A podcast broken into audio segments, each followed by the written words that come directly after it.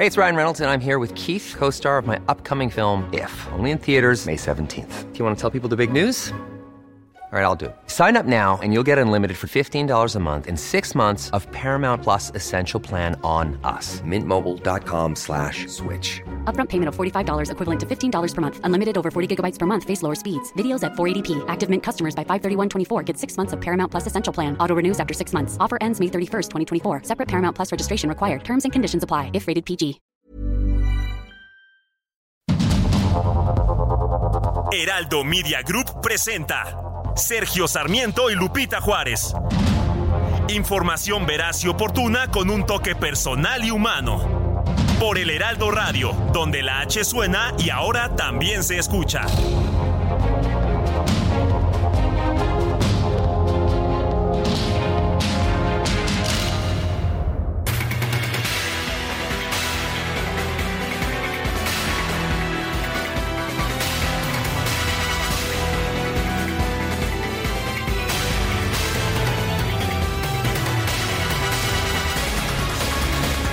Las 7 de la mañana con un minuto de este miércoles 27 de septiembre del 2023. Yo soy Sergio Sarmiento, lo invito a que permanezca con nosotros a lo largo de las próximas tres horas. Aquí estará mejor informado que en cualquier otro lugar, efectivamente. Y además Además podrá pasar un rato agradable. Nos gusta darle a usted el lado amable de la noticia, siempre y cuando, por supuesto, la noticia lo permita. No siempre es fácil que la noticia lo permita. Algunas, algunas solamente pues nos permiten un momento de reflexión, de triste reflexión, sobre todo cuando las cosas no van bien en nuestro país. Hoy nos encuentra con nosotros Guadalupe Juárez. Estaré conduciendo yo en solitario este programa a todo lo largo de su emisión. Y bueno, como pues ah, hay mucha información en esta mañana, me parece que es buen momento de empezar con un resumen de la información. Los padres de los normalistas de Ayotzinapa encabezaron este martes una marcha del Ángel de la Independencia al Zócalo de la Ciudad de México. Esto en el marco de los nueve años de la desaparición de 43 de estos jóvenes. En el avance, sin embargo, distintos contingentes realizaron pintas y destrozos en monumentos, edificios y establecimientos. Destrozaron un restaurante hecho en el Paseo de la Reforma.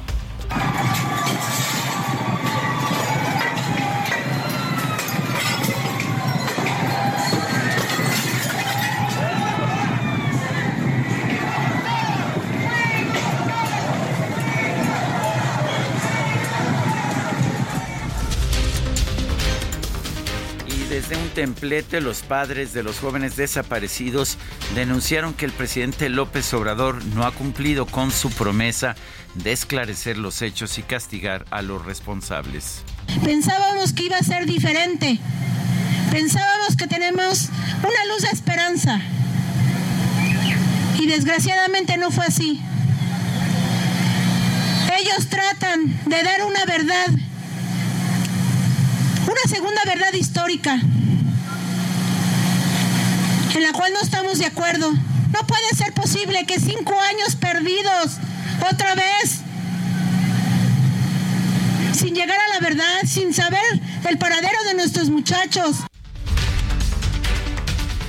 Vidulfo Rosales, el abogado de algunas de las familias afectadas, aseguró que el caso igual está empantanado debido a que el presidente López Obrador se ha puesto del lado del ejército, dijo, y no de las víctimas. Mira, yo, yo creo que ha, habido avances y tenemos que reconocerlos, pero en este momento estamos estancados, estamos empantanados en, en, este punto y si no, si no hay una ruta de salida, no hay una ruta que nos conduzca a continuar las investigaciones, creo que ahí vamos a estar en... ¿Qué platicas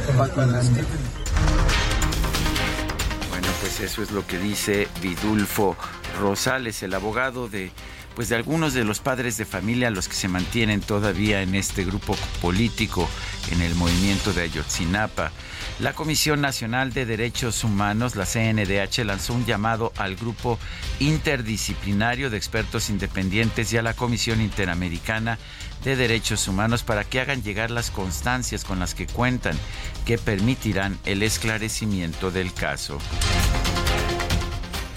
Y por su parte, la Comisión Interamericana de Derechos Humanos exhortó al gobierno de México a profundizar los esfuerzos para, para romper el denominado pacto de silencio que impide esclarecer la desaparición de los normalistas de Ayotzinapa.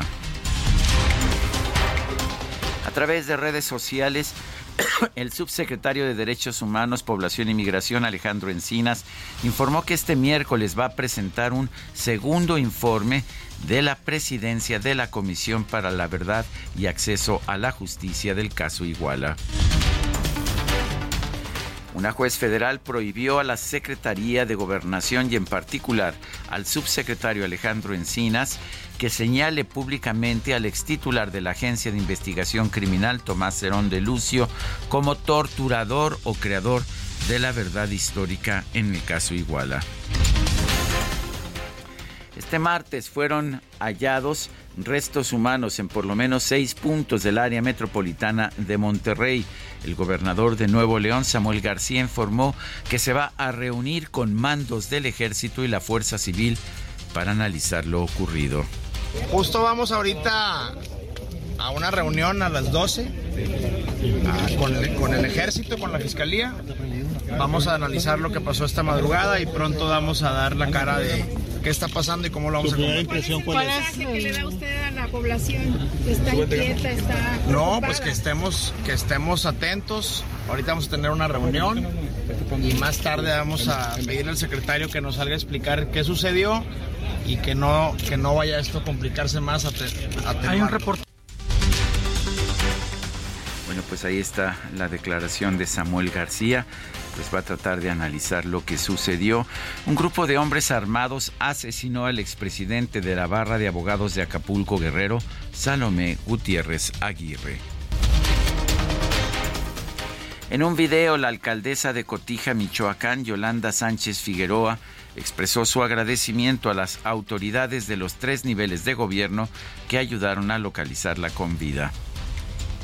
Les hago el siguiente comunicado para informarles que desde hoy en la mañana, gracias a Dios, ya me encuentro en casa, ya me encuentro con mi familia, ya me encuentro aquí en mi ayuntamiento, me encuentro en el cabildo en este momento.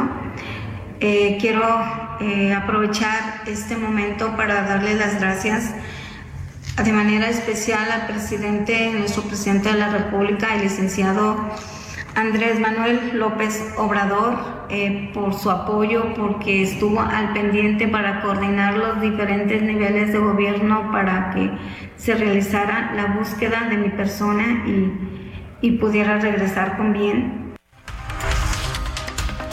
Este martes fueron sepultados los restos de la joven Montserrat Juárez en el Panteón Municipal de Huaypoxtla, en el Estado de México. Sus padres no estuvieron presentes y esto fue porque fueron requeridos por la Fiscalía Especializada para la Investigación del Delito de Feminicidio de la Ciudad de México. Durante el informe de acciones de la alerta por violencia de género en la capital del país, la titular de la Fiscalía General de la Ciudad de México, Ernestina Godoy, defendió la actuación de la dependencia en el caso de Montserrat Juárez.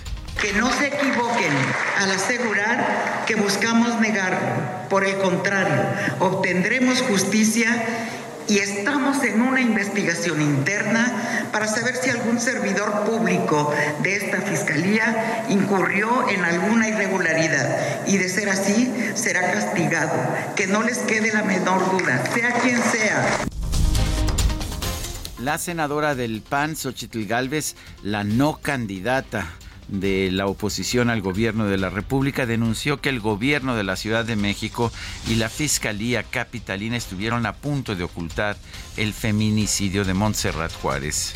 Estuvieron a punto de eh, ocultar un feminicidio con tal de que no les crezcan las cifras de feminicidio. Muerte natural a una joven de 25 años es inaceptable. ¿Cuántas muertes naturales no tendremos registradas en la estadística que son mujeres que fueron asesinadas? O sea, qué desconfianza de su fiscal y qué desconfianza de su policía.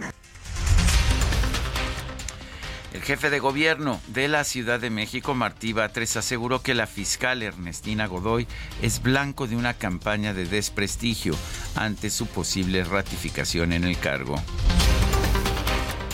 En conferencia de prensa, el dirigente nacional de Morena, Mario Delgado, anunció que no va a participar finalmente en la contienda interna por la candidatura al gobierno de la Ciudad de México. Dirigir a Morena en estos tiempos estelares de la historia nacional es el mayor honor y responsabilidad posible. Un verdadero dirigente siempre debe anteponer el proyecto al cual se sirve sobre cualquier interés personal. Se lucha por causas no por puestos. Entre competir por la ciudad y ganar el país con Morena, prefiero lo segundo, porque lograremos que el legado humanista de Andrés Manuel López Obrador en favor de los más humildes trascienda a las siguientes generaciones. No les voy a fallar, amor con amor se paga.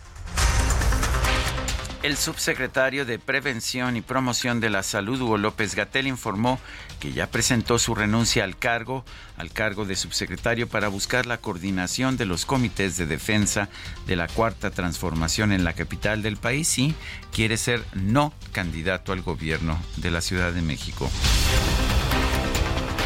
El senador Jorge Carlos Ramírez Marín renunció a su militancia en el PRI para buscar la candidatura al gobierno de Yucatán por el Partido Verde. Fue Ramírez Marín, priista toda la vida. El PAN presentó una denuncia ante el Instituto Nacional Electoral en contra de Claudia Sheinbaum y el partido Morena por presuntos actos anticipados de campaña, luego de que la imagen de la ex jefa de gobierno apareció, en un anuncio en el Times Square de Nueva York. El coordinador nacional de Movimiento Ciudadano, Dante Delgado, aseguró que no hay condiciones para que su partido tenga un acercamiento con el Frente Amplio por México. Si además ofenden todos los días al Movimiento Ciudadano, eh, en función de que están dadas las condiciones para que hubiera mínimo diálogo. Lo hemos dicho antes, ese ejercicio tiene fisuras brutales. La Junta de Coordinación Política de la Cámara de Diputados solicitó a la Dirección de Asuntos Jurídicos analizar qué acciones legales se pueden interponer en contra de los lineamientos que aprobó el INE para la reelección de legisladores en 2024 y el secretario de Hacienda, Rogelio Ramírez de la O, compareció ante el Senado como parte de la glosa del quinto informe del presidente López Obrador. El funcionario destacó que ante un entorno de mayor incertidumbre, el gobierno federal decidió adelantar el pago de su deuda hasta 2025. En el sexenio del presidente eh, Enrique Peña Nieto fue 8.0 puntos porcentuales sobre el producto. Estamos razonablemente eh, convencidos de que el manejo de deuda está siendo correcto. Razonablemente convencidos es lo que dice el secretario de Hacienda. La senadora del PAN, Xochitl Galvez, cuestionó al secretario Ramírez de la O sobre el costo total de la refinería de Dos Bocas y el funcionario, sin embargo, pues no dijo cuánto está costando en total. Y respecto a Dos Bocas, tenemos conocimiento a través de la forma 20F solicitada por la SEC que el costo alcanza los 16.800 millones de dólares, el doble de lo presupuestado. ¿Me puede decir el monto que a la fecha se ha invertido y cuánto costará finalmente Dos Bocas? La ocasión pasada me dijo que usted no es el secretario de Energía, pero sí es usted el secretario de Hacienda y es integrante del Consejo de Administración. Me gustaría escucharlo de usted. No, no dio eh, la cifra. es una cifra que se ha mantenido, de hecho, en reserva desde hace, pues desde el principio. Se dijo primero que iba a costar 6 mil millones de dólares, después se presupuestaron 8 mil millones. Según información de la prensa internacional, particularmente de la agencia Bloomberg, ya estaría por alrededor de 18 mil millones de dólares, quizás 20 mil. El presidente solo ha dicho que no rebasa la cifra los 20 mil millones de dólares. Andrés Alfonso Ramírez Silva, titular de la Comisión Mexicana de Ayuda a Refugiados, pidió a los diputados de Morena incrementar el presupuesto de la institución ante el aumento de los flujos migratorios en el país. El gobierno de los Estados Unidos sancionó a nueve integrantes del cártel de Sinaloa por traficar fentanilo bajo las órdenes del grupo criminal de los Chapitos. Un juez de los Estados Unidos determinó que el expresidente Donald Trump y su compañía engañaron a bancos, aseguradoras y a otras empresas al sobrevalorar sus activos y exagerar su patrimonio en los documentos para realizar transacciones y obtener financiación. Bueno, y vámonos a la información deportiva. La selección mexicana femenina derrotó 6 a 0, sí, no fue partido de tenis, fue partido de fútbol a su similar de Trinidad y Tobago en partido de clasificación rumbo a la Copa Oro. Y en Mallorca, dirigido por el técnico mexicano, el Mallorca dirigido por el técnico mexicano Javier Aguirre empató a dos goles con el Barcelona en la séptima jornada de la Liga Española.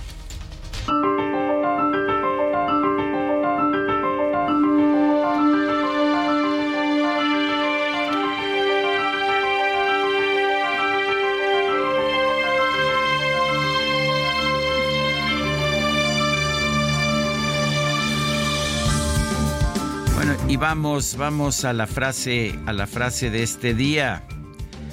Un estado es una comunidad, una comunidad humana que exitosamente reivindica, el monopolio del uso legítimo de la fuerza física en un determinado territorio. Repito, un Estado es una comunidad humana que exitosamente reivindica el monopolio del uso legítimo de la fuerza física en un determinado territorio. La frase, una frase clásica, es del sociólogo alemán Max Weber.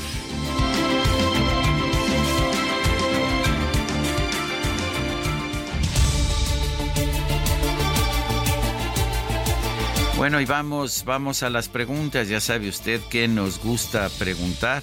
A mucha gente que nos escucha le gusta responder estas preguntas. Le reitero, no son encuestas, no son encuestas ponderadas por población.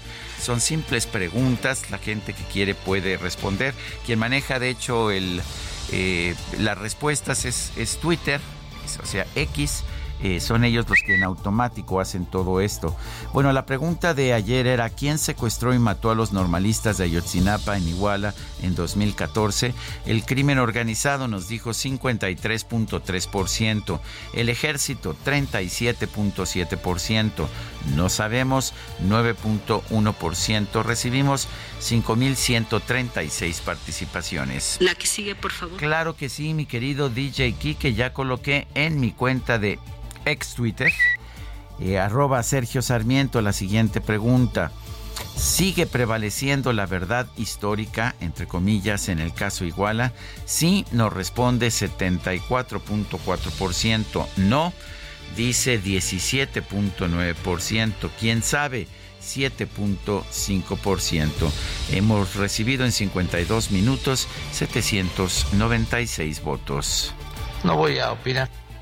Durante Fiatstrena damos el grito con increíbles promociones. Enganche desde 10%, descuento de hasta 30 mil pesos, más tasa de 7.99%. Septiembre es de Fiatstrena, la gama italiana más accesible que nunca. Válido al 2 de octubre. CAT 31.9% informativo. Consulta fiat.com.mx. Las destacadas de El Heraldo de México.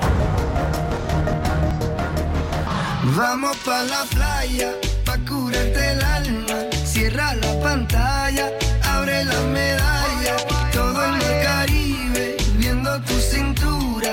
Tú le coqueteas, tú eres un me gusta. Lento y contento, cada al bien. No, bueno, pues si vamos para la playa, pues vamos para la playa, ¿no? Híjole. Muy buenos días, Sergio, queridos amigos. Hoy es Día Mundial del Turismo, 27 Ah, de septiembre. Yo Oye, creo que también hay turismo cultural, ¿eh? No todo es sol y playa. no todo es playa. Nuestra querida Guadalupe Juárez seguramente está celebrando muy a gusto este Día Mundial del Turismo.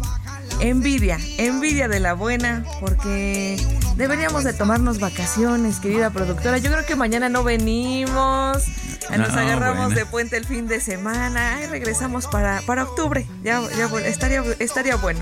Este. Pero se vale soñar. Saludos, banda. Tenemos que estar trabajando. A ver, DJ Kike, ese comentario no es adecuado. A ver, una, una tablita, este, un fuete, por favor, este, porque ahí está.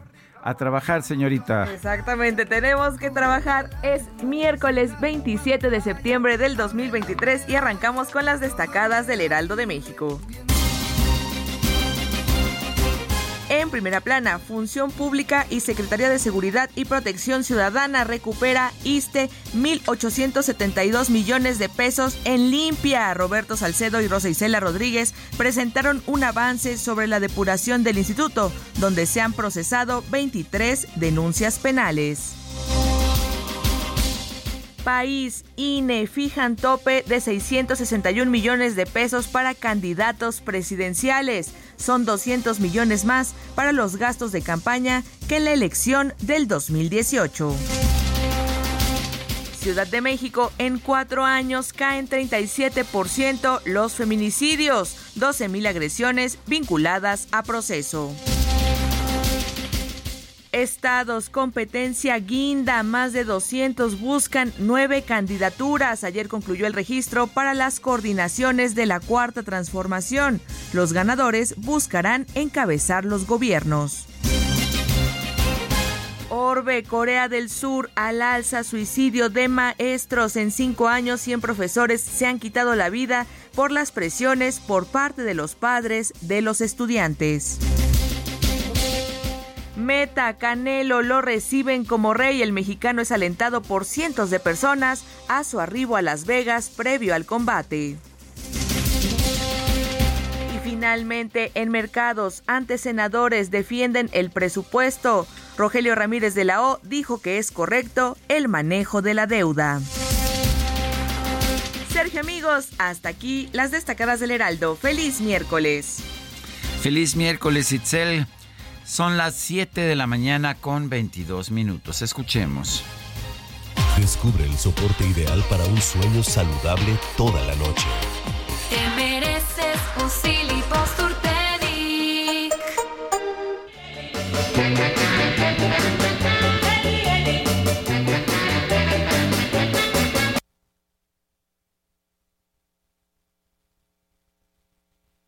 Eddie solo vive para mí.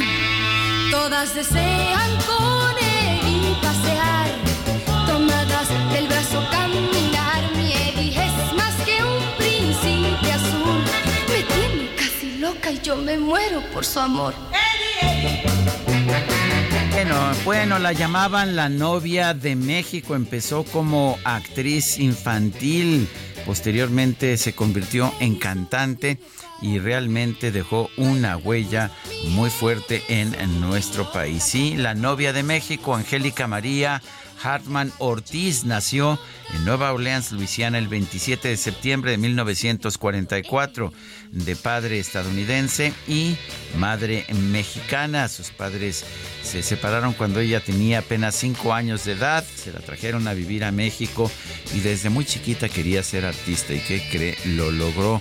Dicen, dicen, dicen que estaba en una fiesta con su madre y que estaba el productor Gregorio Wallerstein y que le, dijeron que estaba buscando a un niño para una película y ella se agarró, se movió el pelo y dijo, córtenme el pelo, yo quiero hacer el papel, sí, aunque sea de niño. Así de entusiasta era ¿Y qué cree usted? Sí, hizo una gran carrera, primero como, eh, como actriz infantil y después pasó a ser cantante. Hoy la vamos a estar escuchando.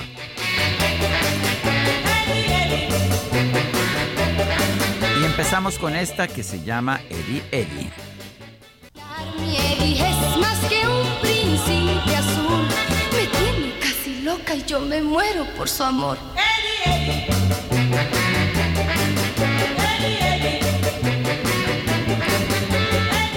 Bueno, pues son las 7 con 24. Yo le recuerdo a usted nuestro número de WhatsApp. Mándenos mensajitos 55 2010 96 47. Y aunque sea miércoles, bueno, aquí, aquí la banda, como dice el DJ Kike, aquí la banda tiene un sentido del tiempo adelantado y ya andan festejando como si fuera viernes. Así les digo.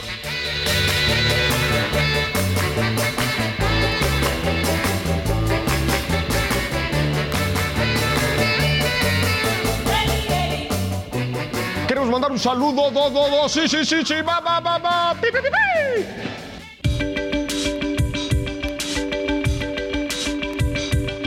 Sergio Sarmiento y Lupita Juárez quieren conocer tu opinión, tus comentarios o simplemente envía un saludo para hacer más cálida esta mañana. Envía tus mensajes al WhatsApp 55 20 10 96 47.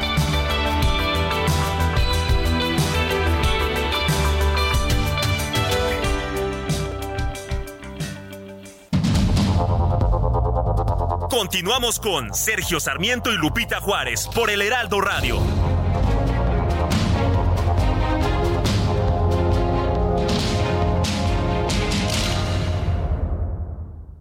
La comida chatarra y las bebidas azucaradas no deben volver a las escuelas. Ahí niñas y niños consumían tal exceso de calorías que aumentaba su riesgo de sobrepeso y obesidad. Además, el consumo de estos productos provoca procesos inflamatorios, los cuales debilitan el sistema inmune frente a virus y bacterias. Es urgente que saquen ya la comida chatarra y bebidas azucaradas de las escuelas. Nuestros, niños son primero. Alianza por la Salud Alimentaria.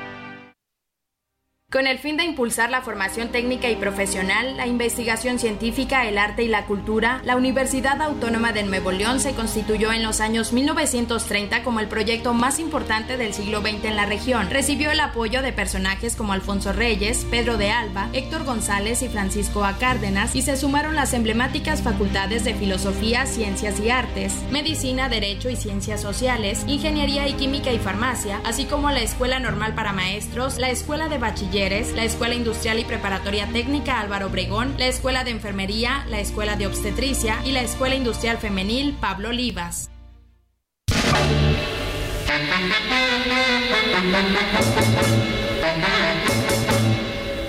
Como hoy nació en 1944 Angélica María, actriz y cantante mexicana estadounidense.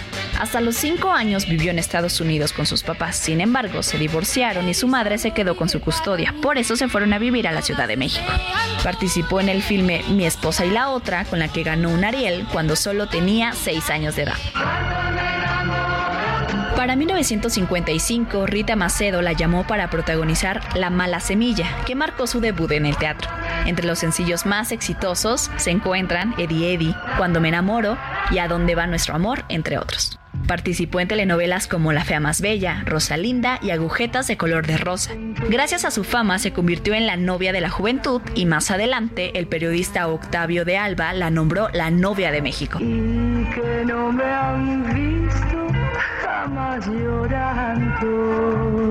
¿A dónde va nuestro amor?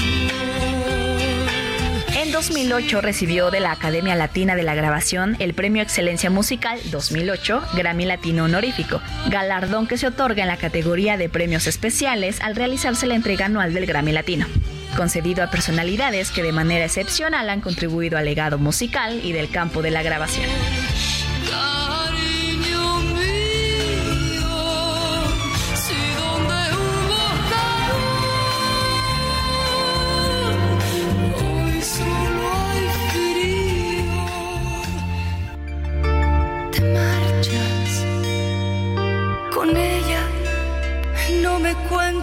Más mentiras.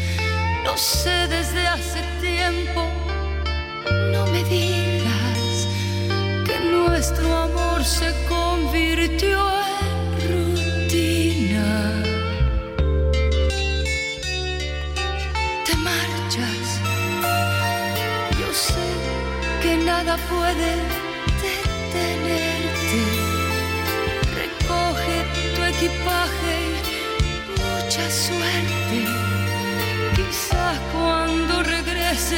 no me encuentres, no. Ella no es mejor que yo, no. Te equivocas, corazón, no. Es quizá un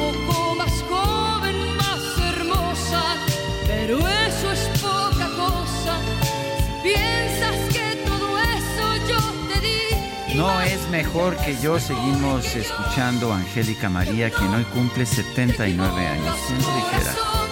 Yo, como tantos, estaba enamorado de Angélica María, sí. allá por los años 60. Era una enfermedad bastante común. Amor y comprensión, ella no es mejor que yo. Tenemos mensajes de nuestro público. Hola Sergio, buenos días. A mi parecer el secretario de Hacienda tiene razón. Es considerablemente razonable. Se refiere al nivel de deuda, tomando en cuenta que las obras insignia darán ganancias a México para el próximo sexenio. Saludos desde Tuxtla Gutiérrez, Chiapas. Mi nombre es Israel Olvera. Gracias, don Israel, por escucharnos. Lindo día, dice otra persona. Saludos desde Whisky Luca, en mi lugar de trabajo. Les envío un fuerte abrazo. Es Luis Toto Bazán. Venturoso miércoles de plaza. Estoy razonablemente convencido de que este ha sido un sexenio perdido. Es Rodolfo Contreras desde Querétaro.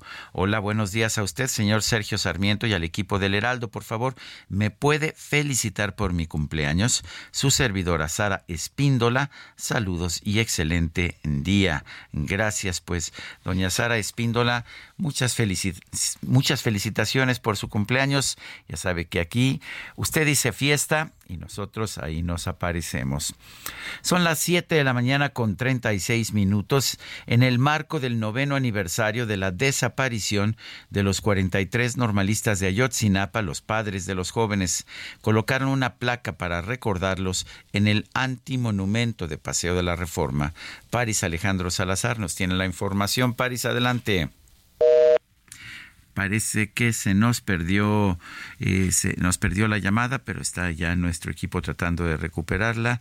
Y bueno pues ayer hubo esta manifestación en recuerdo de los hechos de Iguala de la noche de Iguala del 26 al 27 de septiembre del 2014 eh, los abogados, eh, los líderes del movimiento de Ayotzinapa y los padres que están todavía, de hecho, en este movimiento rechazaron las conclusiones del gobierno mexicano de Andrés Manuel López Obrador. Dijeron, pues, que se encontraba muy cerca de la verdad histórica que ellos habían rechazado con anterioridad. Bueno, no hemos podido recuperar esa llamada. Vámonos con otra. La Presidencia de la República publicó ayer en su página de Internet su informe del caso Ayotzinapa, eh, que los padres de los 43 normalistas y su equipo de defensa dijeron que no, que no recibirían. Noemí Gutiérrez, adelante, buen día. Hola Sergio, te saludo con gusto y te comento que ayer la Presidencia de la República publicó en su página de Internet un informe del caso Ayotzinapa que los padres y madres de los 43 normalistas y su equipo de defensa legal rechazó recibir este lunes. De acuerdo al informe Ayotzinapa, narrativa de los hechos, de acuerdo a la investigación realizada septiembre 2023, el gobierno federal establece tres causales que motivaron la desaparición de los estudiantes el 26 y 27 de septiembre de 2014. Se detalla que la primera causal es la confusión de Guerreros Unidos respecto a la presunta infiltración de los rojos entre los estudiantes de Ayotzinapa.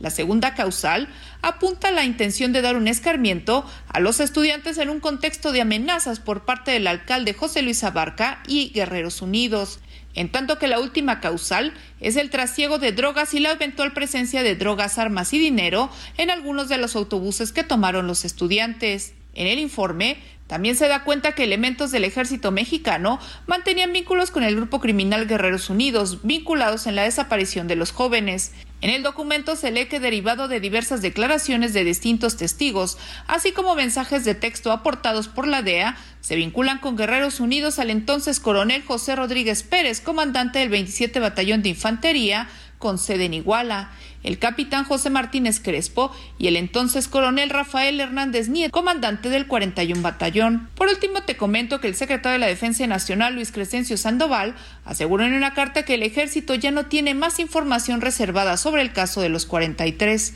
Sin embargo, considera que existen otros actores que pueden aportar valiosos datos, como Gildardo López Astudillo, alias el Cabo Gil, uno de los principales autores materiales en la desaparición de los estudiantes y tal como se desprenden los chats proporcionados por la DEA. Sergio, la información que te tengo. Hasta aquí mi reporte. Noemi Gutiérrez, muchas gracias por esta información y ahora sí vamos con Paris Alejandro Salazar que bueno estuvo al pendiente de esta manifestación que se llevó a cabo el día de ayer. Paris, adelante. Buenos días, Sergio Sergio, amigos, amigos del Heraldo de México, al cumplirse nueve años de la desaparición de los 43 normalistas de Ayotzinapa, padres y madres de familia de los jóvenes estudiantes colocaron una placa para recordarlos en el antimonumento de Paseo de la Reforma.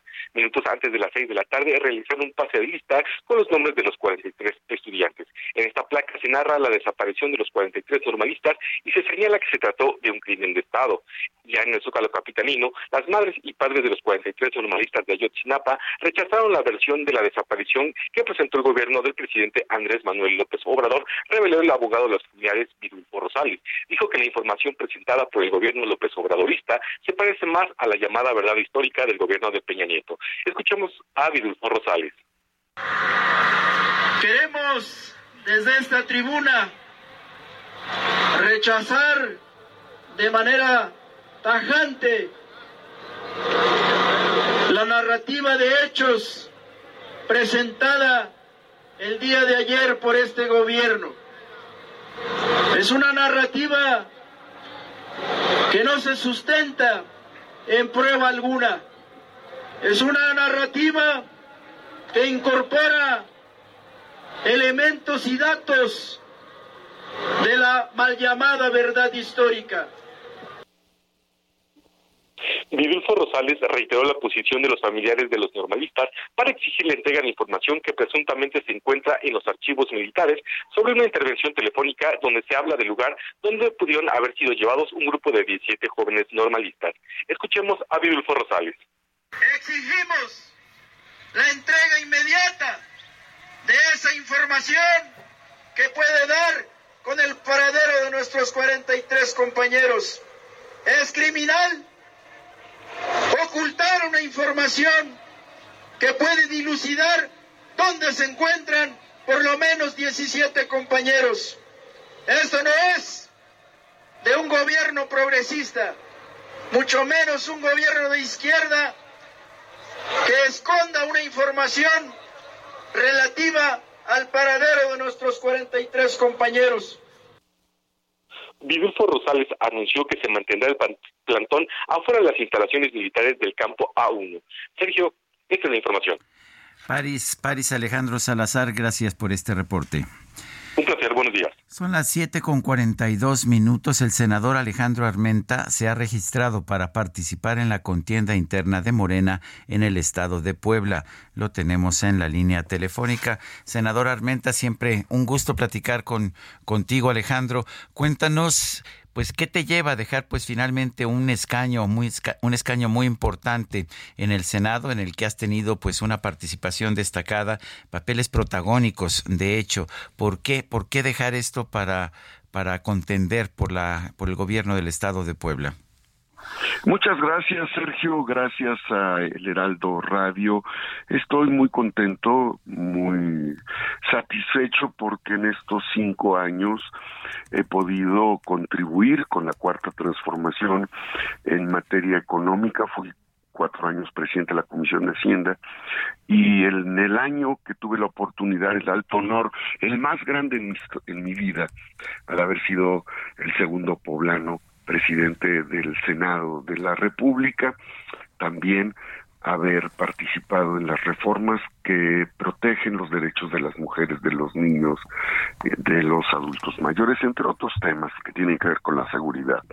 Y bueno, me encuentro ya en la antesala de la definición de las y los poblanos. ¿Por qué participar, eh, Sergio? Yo amo a Puebla, soy un poblano que eh, nació en Izúcar de Matamoros, la Mixteca, una zona expulsora, provengo de una familia migrante que pues mis tíos, eh, hermanos de mi padre, han vivido, mis primos en Nueva York, New Jersey, Pasey, donde hay más de 2.5 millones de poblanos, imagínate. La eh, el peso económico y social que significa para Puebla eh, contar con esa población y ese impacto económico en la Unión Americana y contribuir al ingreso más importante de que tiene nuestro país. ¿Por qué participar?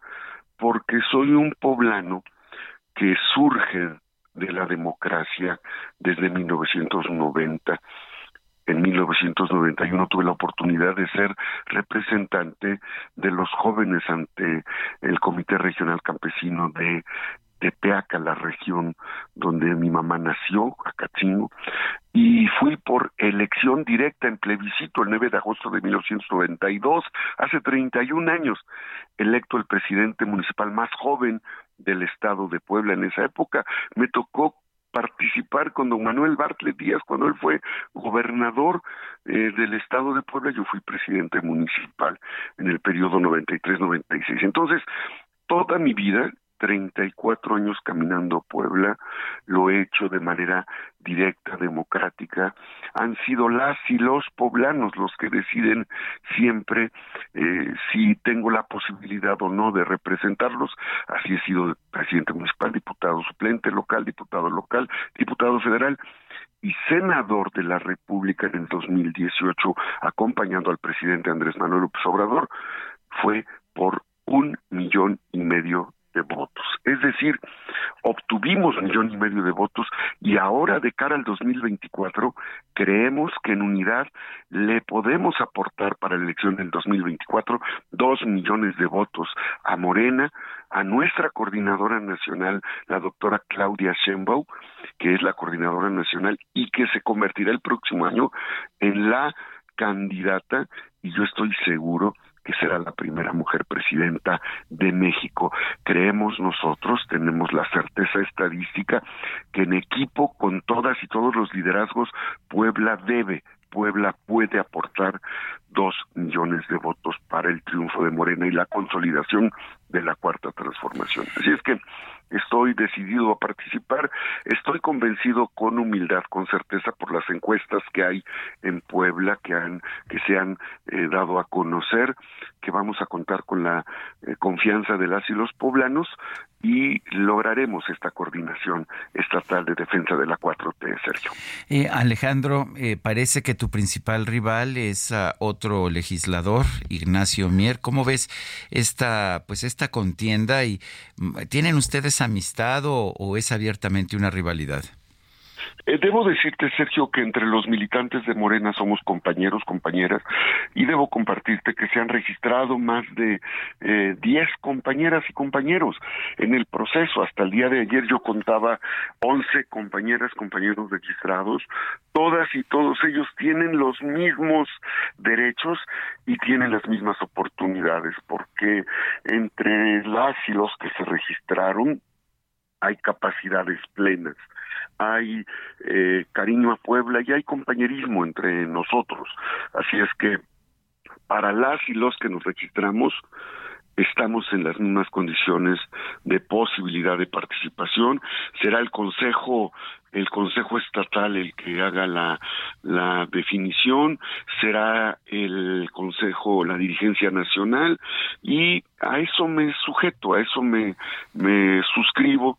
El día, el día sábado nos visitará nuestra coordinadora nacional, la doctora Claudia Sheinbaum, que nos ha dejado tareas y eh, quiero pensar, porque así nos, hicieron el conocimiento, que la definición del Consejo para saber quiénes vamos a la encuesta o quiénes van a la encuesta va a ser hasta el día domingo o el lunes.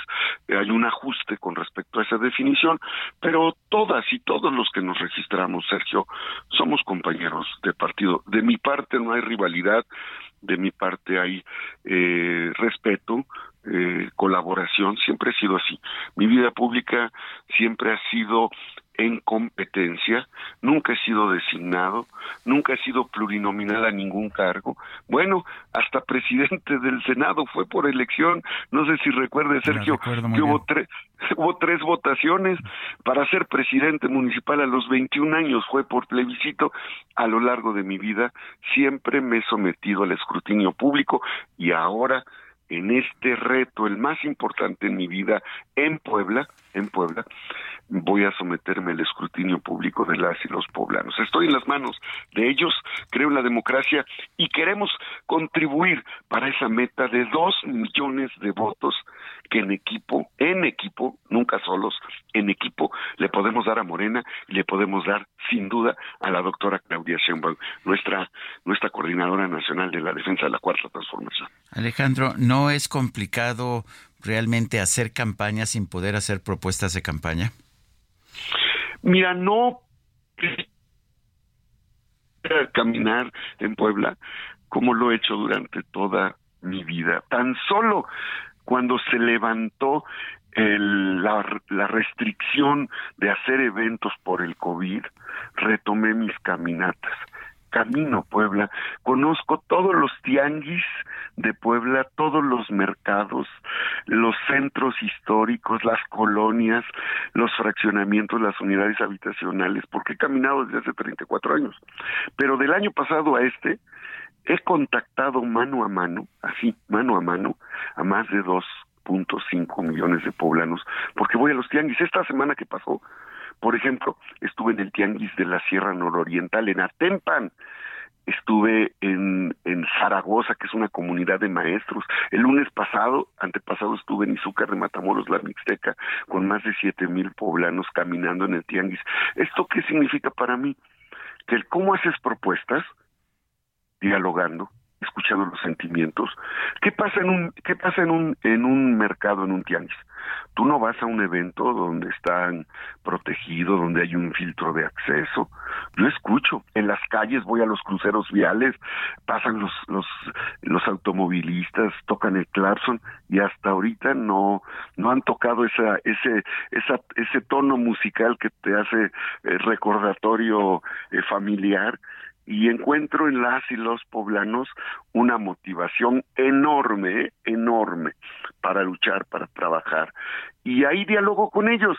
Ahí me hablan de la seguridad, de la inseguridad, me hablan de los problemas que hay en las escuelas, me hablan de la falta de agua, me hablan de la justicia, se acercan población indígena, camino, como lo hice en Ixtepec, que, que es una población que tiene el 80% de la población indígena, y me comentan de sus preocupaciones, me comentan del problema de la roña, que es una plaga que tiene el café en la Sierra Norte. Así estoy. Esa es la forma en la que el presidente Andrés Manuel hace política y es la forma en la que nos ha dicho, nos ha aconsejado que hagamos política con directamente con las y los mexicanos. Zapatos cómodos, un flyer y a dialogar con la población. Eso lo he hecho a lo largo de mi vida. Por eso siempre que compito democráticamente hemos contado con la voluntad de las y los poblanos. Así es que eh, estoy feliz, de verdad soy feliz de estar participando y serán ellos los que decidan, Sergio, son ellos, ellas y ellos. Bueno, pues Alejandro Armenta, senador de Morena, aspirante a, al cargo de coordinador de los comités de defensa de la 4T en Puebla, gracias por conversar con nosotros. Sergio, muchas gracias al Heraldo, a ustedes, que la Madre Tierra los proteja siempre. Gracias. Gracias. 7 con 52, el presidente nacional de Morena, Mario Delgado, dijo que no va a participar en la contienda en la Ciudad de México. Jorge Almaquio, adelante.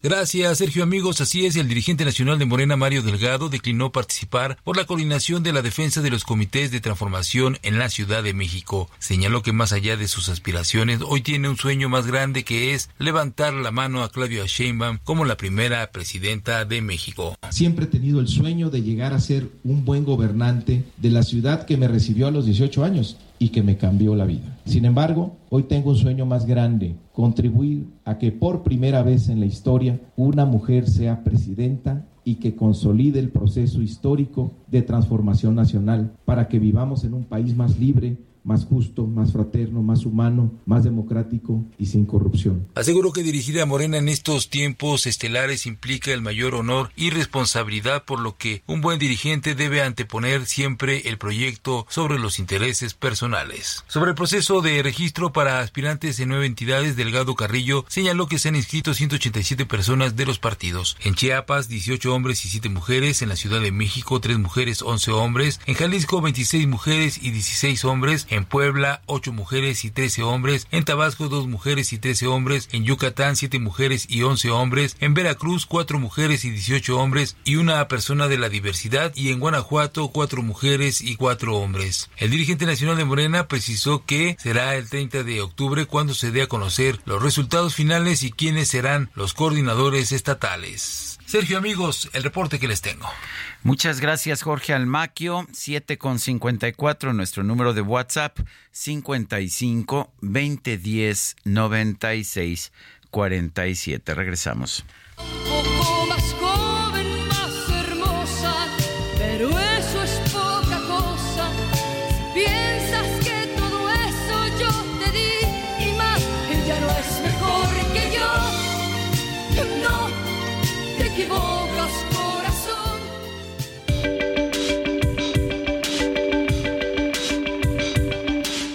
Sarmiento y Lupita Juárez quieren conocer tu opinión, tus comentarios o simplemente envía un saludo para ser más cálida esta mañana. Envía tus mensajes al WhatsApp 55 20 10 96 47.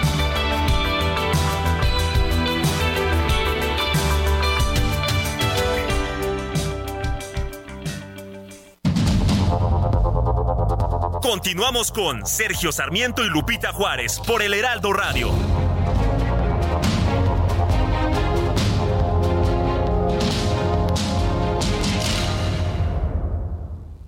La comida chatarra y las bebidas azucaradas no deben volver a las escuelas. Ahí niñas y niños consumían tal exceso de calorías que aumentaba su riesgo de sobrepeso y obesidad. Además, el consumo de estos productos provoca procesos inflamatorios, los cuales debilitan el sistema inmune frente a virus y bacterias. Es urgente que saquen ya la comida chatarra y bebidas azucaradas de las escuelas. Nuestros, niños son primero. Alianza por la Salud Alimentaria. Con el fin de impulsar la formación técnica y profesional, la investigación científica, el arte y la cultura, la Universidad Autónoma de Nuevo León se constituyó en los años 1930 como el proyecto más importante del siglo XX en la región. Recibió el apoyo de personajes como Alfonso Reyes, Pedro de Alba, Héctor González y Francisco A. Cárdenas y se sumaron las emblemáticas facultades de Filosofía, Ciencias y Artes, Medicina, Derecho y Ciencias Sociales, Ingeniería y Química y Farmacia, así como la Escuela Normal para Maestros, la Escuela de Bachiller la Escuela Industrial y Preparatoria Técnica Álvaro Obregón, la Escuela de Enfermería, la Escuela de Obstetricia y la Escuela Industrial Femenil Pablo Olivas.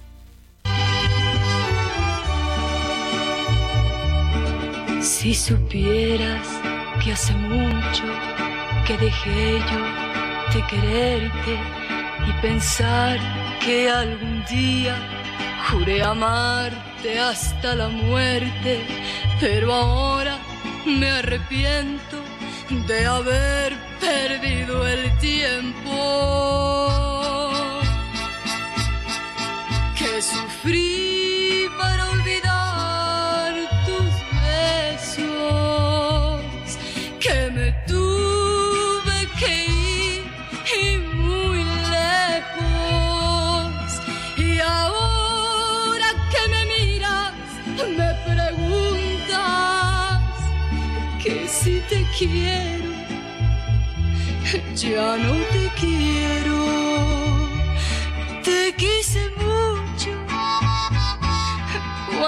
te quise, que ahora el que amo contigo tiene un parecido. Pues sí, seguimos escuchando música interpretada por Angélica María. Empezó en el campo del canto como baladista y después empezó también a ofrecernos música regional, como ocurre con esta canción Tú sigues siendo el mismo.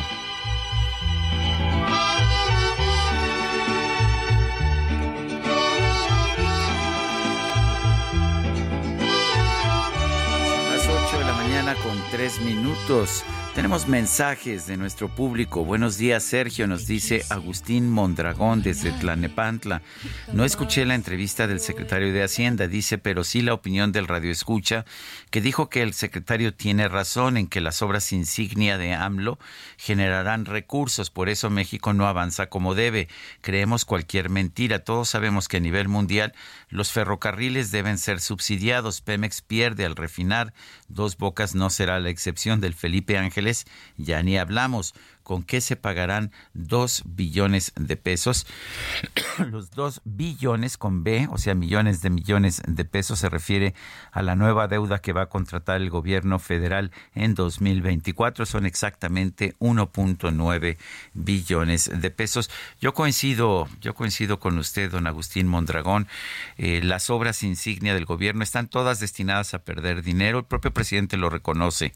Él dice que no se hicieron con ánimo de lucro Efectivamente, no tienen ánimo de lucro, simplemente van a perder dinero. Dice otra persona, buen día, quisiera manifestar mi tristeza por el país que nos está dejando el presidente, el cual se siente como virrey al vivir en Palacio Nacional como diría el inquilino, ni Biden lo tiene. Lo bueno es que su contrato vence en septiembre de 2024 y no es prorrogable. Saludos atentamente, Jorge. Dice otra persona, buenos días, Sergio Lupita, el químico y a todo su equipo. Saludos desde Tlajomulco, Jalisco. No nos da su nombre, le recuerdo. Cuando nos mande usted mensajes por WhatsApp al 55 2010 96 47, pónganos su nombre en el texto mismo, ya que nos pasan, de hecho, los mensajes, pero no sabemos quién es el, quién es el remitente si no tenemos el, el nombre del remitente dentro del propio mensaje.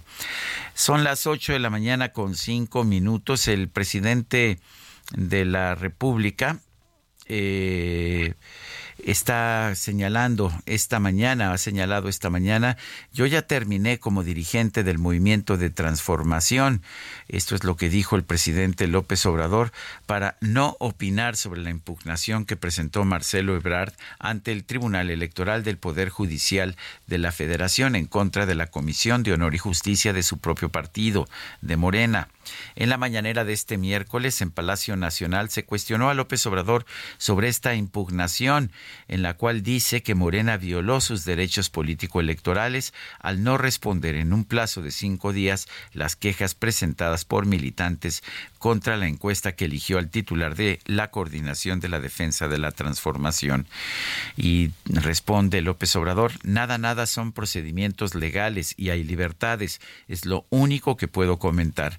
Yo ya terminé como dirigente del movimiento de transformación, ya entregué, como es de dominio público, el bastón de mando aunque no les haya gustado a nuestros adversarios, aunque como no les gusta nada, ya no es nota, es lo que dijo el presidente en un comunicado ayer.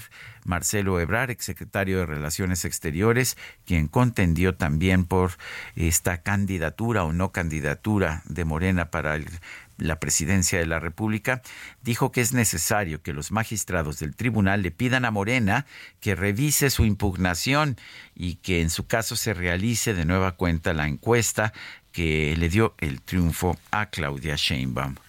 Son las 8 de la mañana con 7 minutos. Vámonos con el clima. El pronóstico del tiempo con Sergio Sarmiento y Lupita Juárez.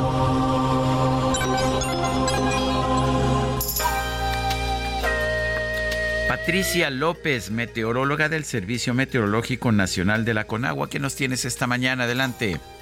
Hola, ¿qué tal Sergio? Buenos días a ti y a todos los que nos escuchan este día. Les comento que tenemos a la onda tropical, la número 28, la cual ingresará al oriente de la península de Yucatán. Esta va a interaccionar con un canal de baja presión, el cual se extiende desde el Golfo de México hasta el sureste del país. Esta aunado al ingreso de humedad proveniente también del Golfo de México y Mar Caribe, ocasionarán lluvias puntuales muy fuertes, esto en Quintana Roo, Yucatán y Chiapas, lluvias puntuales fuertes en Campeche y Oaxaca, así como chubascos en Tabasco y Veracruz. Eh, por otro lado, tenemos un canal de baja presión en el interior del país, que también con la entrada de humedad de ambos litorales ocasionarán chubascos y lluvias puntuales fuertes en los estados del noroeste, en parte del norte, noreste, occidente y sur de la República Mexicana. Se hay que tener precauciones ya que las lluvias mencionadas estarán acompañadas de descargas eléctricas y también la posible caída de granizo. Asimismo, estas lluvias podrían, este, las lluvias en los rangos de fuertes a muy fuertes podrían originar visibilidad reducida, encharcamientos, deslaves e inundaciones, así como el incremento en los niveles de ríos y arroyos. Así que les pedimos a la población tomar precauciones con estas precipitaciones.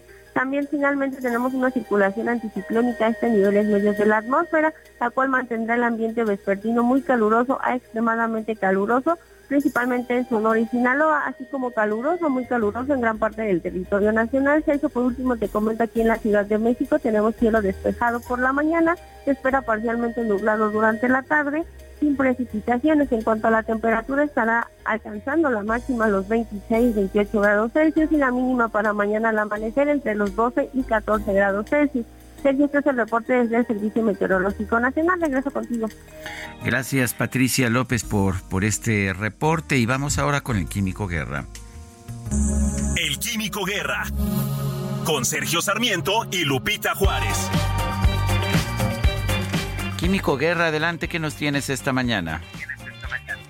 Híjole, Sergio, este pronóstico de la ausencia de lluvias aquí en el centro de la República, sobre todo en la Ciudad de México, sí es preocupante. Prácticamente como que se nos fueron las lluvias antes de tiempo, ¿no? Normalmente deben de eh, durar pues todo lo que es eh, hasta mediados de octubre, inclusive Día de Muertos, a veces eh, principios de noviembre todavía llueve y parece ser que ya se ausentaron. A ver cómo nos va con la eh, época de estiaje. ¿Es, Sergio, pero, producto del famoso niño? Sí, exactamente. Tuvimos tres años de no niño, o sea, tres años de niña. Y ahora está regresando precisamente el niño con esta característica intensa, ¿verdad? Que está haciendo que no tengamos eh, pues precipitaciones prácticamente. Ha llovido poco y se están ahuyentando las lluvias, por decirlo así, antes de tiempo. Es eh, preocupante, Sergio. Pero te voy a hablar de otra cosa, que eso, eso no es preocupante, eso es edificante. ¿Te imaginas, Sergio, calcomanías que producen electricidad? O sea, como celdas fotovoltaicas autoadheribles. Pues fíjate que la empresa norteamericana Maxion Solar Technologies acaba de ser elegida para recibir una eh, subvención, un apoyo en dinero de la Unión Europea para instalar una planta en Porcelet, Francia, para producir un nuevo tipo de panel solar súper flexible, ultra ligero e increíblemente potente. Tiene un grosor de tan solo 4 milímetros, Sergio, o sea, eh, hay que imaginarnos lo que son 4 milímetros de grosor y una eficiencia del 20.9%. La novedosa, las celdas hoy en día más eficientes tienen 25 por ciento. Le, eh, lo he platicado aquí contigo y con Lupita de que de 100 fotones que llegan, no digamos a una celda, solamente 25 se van a convertir eh, los fotones en electrones. Eh, lo mismo sucede con las hojas de los árboles. esa eficiencia ahí está, ¿no? Del máximo 25%. Estas nuevas autoadheribles tienen el 20.9%. La novedosa construcción del módulo no contiene vidrio ni aluminio, no necesita marcos ni anclaje, ¿no? Eh, en vez de ello, los paneles de Maxion Air se instalan a modo de calcomanías. Junto con la flexibilidad, esto permitirá colocar los paneles solares en estructuras que actualmente no prevén tal posibilidad, como ventanas, por ejemplo, eh, y cada quien lo podría poner en las ventanas de su casa, etcétera, para generar electricidad. El peso de los nuevos paneles es de 6 kilogramos por metro cuadrado, o sea, bastante poco, y sobre todo la flexibilidad y la eh, potencia que tienen del 20.9% hace esto una alternativa verdaderamente atractiva para aumentar el consumo de la energía fotovoltaica en el planeta. Sergio, vemos cómo seguimos a pasos avanzados en esta megatendencia de lo que se llama la transición energética, Sergio. Pues como siempre, Químico, gracias por ayudarnos a entender estos temas. Te mando un fuerte abrazo. Igualmente a ti, Sergio. Buenos días. Son las 8 con 13 minutos. El secretario de Prevención y Promoción de la Salud, Hugo López Gatel, informó que ya presentó su renuncia al cargo para buscar la coordinación de los comités de defensa de la Cuarta Transformación en la capital del país. Cintia Stettin, adelante. Muy buenos días, Sergio Tilla, al auditorio. Pues te comento que dos personas más se registraron en el proceso interno de eh, Morena en la Ciudad de México para el cargo de coordinador de los comités para la defensa de la transformación de la Ciudad de México. Y el primero de ellos fue Hugo López Gatel, quien de manera oficial y formal eh, pues dio a conocer su interés por buscar ser el abanderado de Morena a la jefatura de gobierno en 2024. En un mensaje a medios, López Gatel informó que renunció a la Subsecretaría de Prevención y Promoción de la Salud para enfocarse de lleno en este proyecto capitalino. Asimismo, dejó en claro que no lo manda nadie a meterse en este proceso y él fue el que llevó su propuesta a quienes encabezan el movimiento. Añadió que busca contribuir en beneficio de los capitalinos. Por ello dijo que su campaña será ciudadana y no va a haber bardas pintadas ni con su rostro, ni caricaturas, ni con su nombre, tampoco espectaculares, ni nada por el estilo. Por ello lanzó un portal en el que la gente podrá mostrarle su apoyo y podrá ver todas las acciones que realizará durante este periodo. Eh, por otra parte, Ricardo Peralta, subsecretario de Gobernación, informó también que se registró para competir por el mismo cargo y eh, dijo en la Plaza de Santo Domingo que busca continuar con el proyecto de la Cuarta Transformación en la capital encabezado por Andrés Manuel López Obrador. Asimismo, aseguró que la capital debe ser una ciudad santuario, es decir, que debe ser incluyente y un refugio para todas y todos. Esta es la información que tenemos hasta el momento. Cintia Stettin, muchas gracias. La Junta de Regidores del Condado de San Diego, California, declaró una crisis humanitaria por falta de recursos para atender a más de siete mil solicitantes de asilo que las autoridades de migración han dejado en las calles en los últimos días. La doctora Leticia Calderón Chelius es presidenta del Patronato Sin Frontera. Doctora Calderón, gracias por tomar nuestra llamada. Cuéntenos de esta situación eh, que está generando, pues sí, una, un, un momento muy complicado allá en la ciudad de San Diego. Sí, Sergio, ¿qué tal? Buenos días. Muy gracias por la invitación. Mira, yo creo que hay que verlo esto con esa, eh, digamos, el momento político, como suele ocurrir con el tema migratorio, porque también hay una crisis en Nueva York, también en El Paso, Texas declararon otra emergencia, y eso tiene que ver con que esta es una figura jurídica que se usa en las ciudades en Estados Unidos que permite soltar los fondos para ese efecto. Y entonces también tiene un doble jiribillo. Obviamente hay una situación de mucho estrés por el aumento de personas que han llegado a, e, a estos puntos sobre todo, pero también es un manejo político importante que hay que tenerlo en cuenta porque logra que se suelten los fondos y entonces genera también una dinámica que permite, bueno, no solo atender a las personas, sino contar con estos recursos. Eh, ¿Estos recursos de dónde pueden venir, de dónde deben venir? Sí, deben de venir o de gobierno federal o de los gobiernos, del gobierno estatal para las ciudades. Entonces, no minimiza la, la, la, la, situación que decía yo, ¿no? Del aumento importante de personas que, por cierto, tienen que ver a su vez con esta decisión que hace un par de semanas, bueno, ya meses, de quitar el título 42, que sabemos que es esta, bueno, ¿no? De estas eh, eh, jurisprudencias de Estados Unidos que van poniendo y que de repente al quitarlas o eh, ponerlas de manera definitiva cambian, el, digamos, la naturaleza de los flujos migratorios que obedecen sobre todo a cuestiones pues económicas, de demanda, de flujo de demanda de mercado laboral, en este caso de lo que le llaman trabajadores esenciales. Entonces, hay una cosa que, digamos, yo lo estoy diciendo a lo mejor en términos como más amplios, porque a veces nos quedamos solo con que pues, hay un aumento de 10.000 personas que están intentando entrar y luego decimos, ¿y qué pasó con esas personas? Intentaron entrar y ¿dónde están? Bueno, hay procesos de deportación muy serios que implican que la gente es retornada a sus países, pero también, Sergio, muchos de esos logran eventualmente entrar, logran eventualmente arreglar algún tipo de estatus, aunque no sea, por ejemplo, la de asilo, que es muy difícil que se consiga, de verdad prácticamente imposible.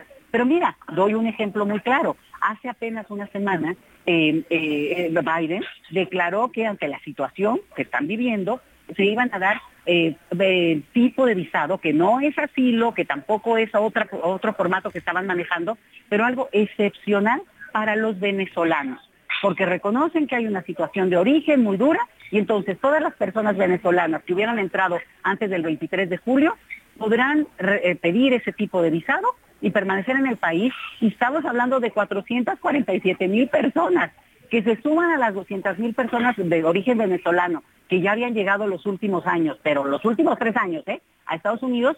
Y por tanto, quiere decir que esa gente finalmente es cierto que resolverá jurídicamente su situación en Estados Unidos. Entonces, la retórica de lo migratorio a veces juega con nosotros de una manera muy perversa porque hay también acuerdos y también decisiones políticas eh, que escapan a veces a, no, no es al momento, digamos, de la emergencia, sino a decisiones de geopolítica, en este caso respecto a Venezuela, por ejemplo. El, ¿La solución es solamente el dinero o se requiere de una reforma migratoria? Y si fuera así, ¿qué tendría que tener una reforma migratoria? Ciertamente no es popular en Estados Unidos simple y sencillamente abrir las puertas a todos los migrantes que quieran llegar. Así es, fíjate que la última reforma migratoria que hubo fue con, con Reagan. O sea, estamos hablando ya de más de 30 años y es todo un argumento en Estados Unidos que se dice que se tiene que hacer algo que movilice. Por ejemplo, hoy se sabe que hay 11 millones de personas sin documentos que viven en Estados Unidos desde hace ya mucho tiempo, entre los cuales podemos incluir a los, a los Dreamers, que en México pues sabemos bien de este tema y lo, lo, conocemos porque son eh, hoy jóvenes, pero que llegaron de niños a Estados Unidos y por tanto han crecido en esa sociedad. Pero no tienen documentos para permanecer de manera estable a largo plazo y quitar esa incertidumbre con la que viven, aunque ellos tengan un tipo de estatus especial. Entonces, la idea de una reforma migratoria es que considere esos perfiles, reconozca la realidad, porque, insisto, hay una fuerza del mercado económico de esa sociedad estadounidense que es realmente muy productiva en ese sentido, pero necesita la mano de obra. Ha sido histórico, ¿eh? No es de ahorita, es de hace un siglo y medio. Y ha necesitado esa fuerza de trabajo joven, masiva, y lo que hacen con la indocumentación es abaratar a la mano de obra. Entonces, esta clandestinidad al final es, pues, beneficia al, mercado, la verdad.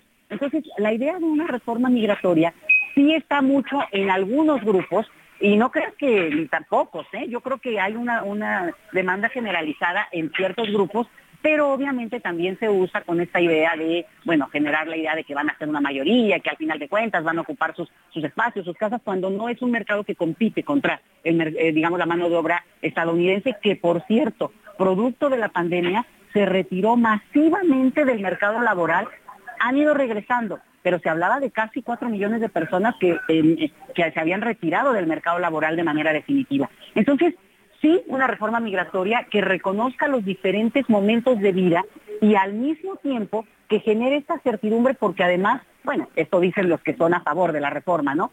Un nivel de, inversión en la gente que en vez de que esté, bueno, en la incertidumbre de comprar o no una casa, comprar o no un carro, pues invierten en ese mercado laboral y en ese mercado, digamos, de vida cotidiana que, que implica la certidumbre pues, que tiene cualquier ser humano, ¿no? Que debería tener cualquier ser humano.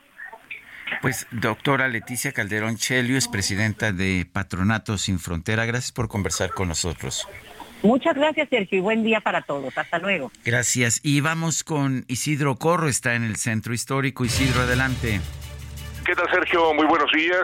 Se acaba de retirar un bloqueo de estudiantes de la escuela CETIS 9. Estaban cerrando el ex central, la cruce con la calle de Mina, la colonia Guerrero, en la alcaldía Cuauhtémoc.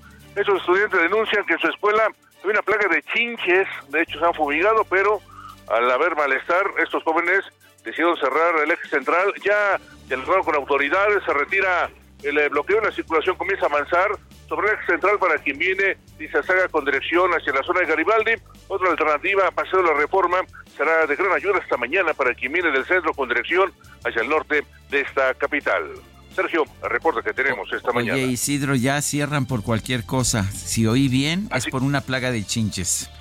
Efectivamente, una plaga de chinches la escuela CETIS 9, ubicada aquí en la calle de Mina, cerca de 80 estudiantes con sus padres de familia salieron para bloquear, han fumigado el lugar, sin embargo se quejan pues, de esa plaga, por lo pronto ya llegaron autoridades de la CEP para dialogar con esas personas, Sergio. Bueno, y siempre afectan a muchísimas personas, eh, tanto usuarios del transporte público como automovilistas. Gracias, Isidro. Y vámonos con Israel Lorenzana, está en Avenida Juárez. Adelante, Israel.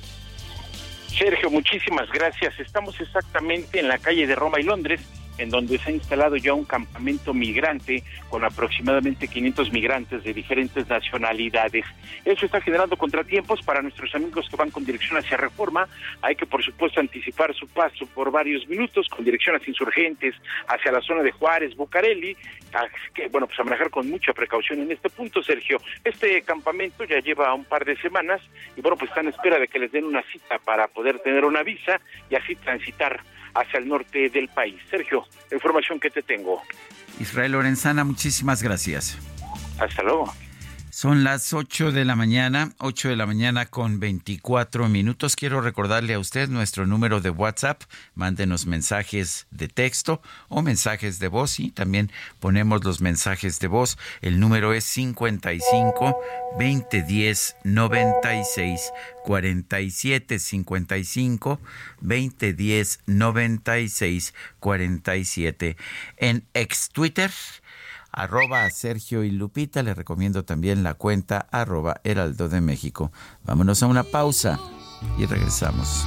Pero distinto en sentimientos, porque él es bueno y tú sigues siendo el mismo.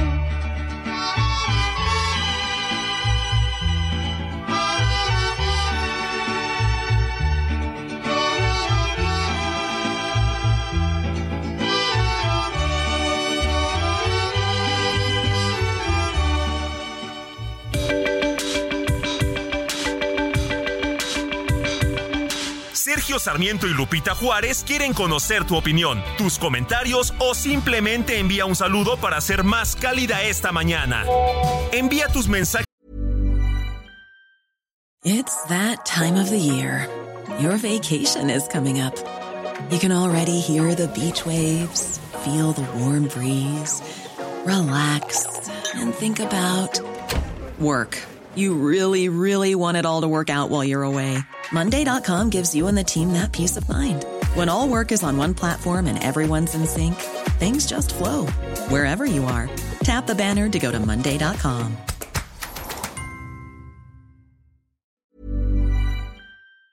es al WhatsApp 55 20 10 96 47.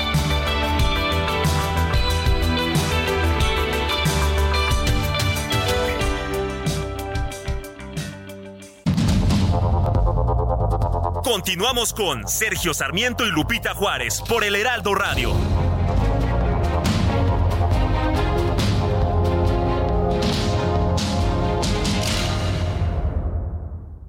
Durante Fiatstrena damos el grito con increíbles promociones. Enganche desde 10%, descuento de hasta 30 mil pesos, más tasa de 7.99%. Septiembre es de Fiatstrena, la gama italiana más accesible que nunca. Válido al 2 de octubre. CAT 31.9% informativo. Consulta fiat.com.mx. Jaque Mate con Sergio Sarmiento.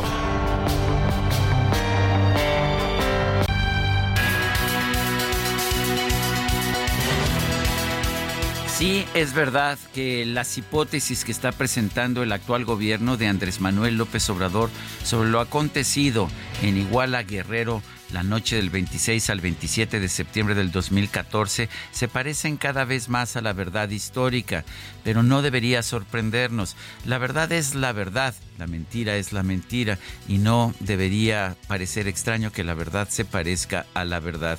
Es mucho lo que conocemos ya acerca de lo que sucedió esa noche del 26 al 27 de septiembre. Sabemos que los estudiantes fueron detenidos de manera ilegal por miembros de la Policía Municipal de Iguala, apoyados por policías de Huitzuco y policías también de Cocula, y que estos muchachos fueron entregados a integrantes de Guerreros Unidos, una banda de crimen organizado. Sabemos que los muchachos fueron asesinados y que la mayoría, o por lo menos algunos, fueron quemados en el basurero municipal de Cocula. La, la recomendación BG 15-2018 de la Comisión Nacional de Derechos Humanos hace un análisis en detalle de toda la información que estaba disponible hasta el mes de noviembre del 2018 y no deja lugar a dudas.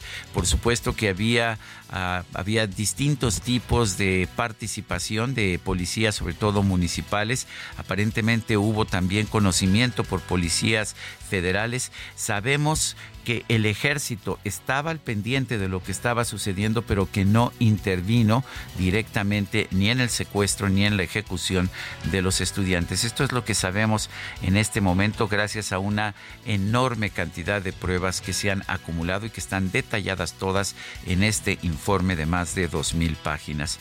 Pero no, no sorprende entonces que el actual gobierno pues termine por ofrecer hipótesis cercanas a la verdad histórica de Jesús Murillo Caram, quien a propósito está encarcelado por haber presentado esta hipótesis, sí, encarcelado por defender una idea de lo que ocurrió, mientras que pues ah, como no hay más información que la que realmente hay, pues tarde o temprano cualquier otra verdad que quiera ser verdad tendrá que parecerse a la verdad histórica de Murillo Karam.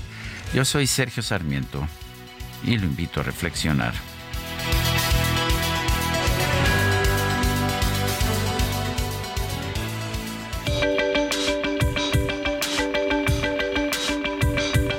Para Sergio Sarmiento, tu opinión es importante. Escríbele a Twitter en arroba Sergio Sarmiento.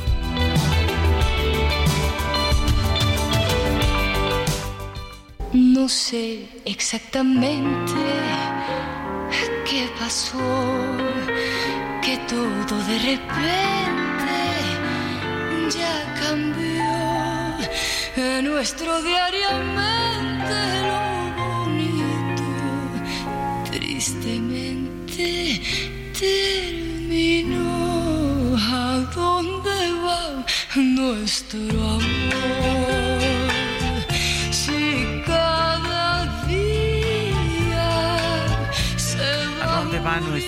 Seguimos escuchando a Angélica María, sí, la novia de la juventud, está cumpliendo 79 años. Y aquí la estamos festejando.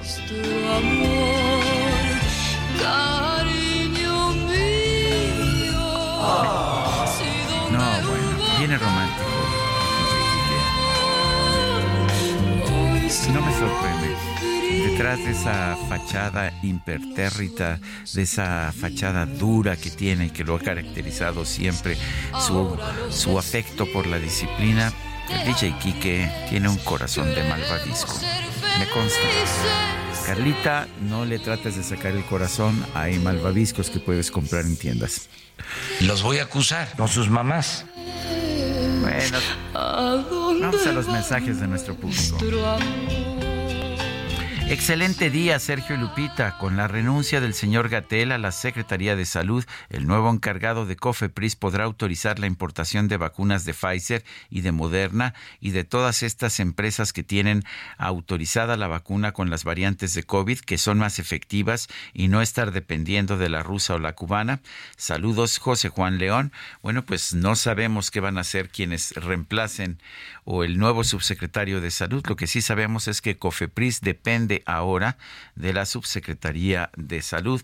Esta estructura la hicieron para López Gatel, se la hizo específicamente el presidente López Obrador, pero vamos a ver si permanece igual ya que no esté López Gatel. Dice otra persona, buenos días Sergio y Lupita, en referencia a las obras emblemáticas del gobierno.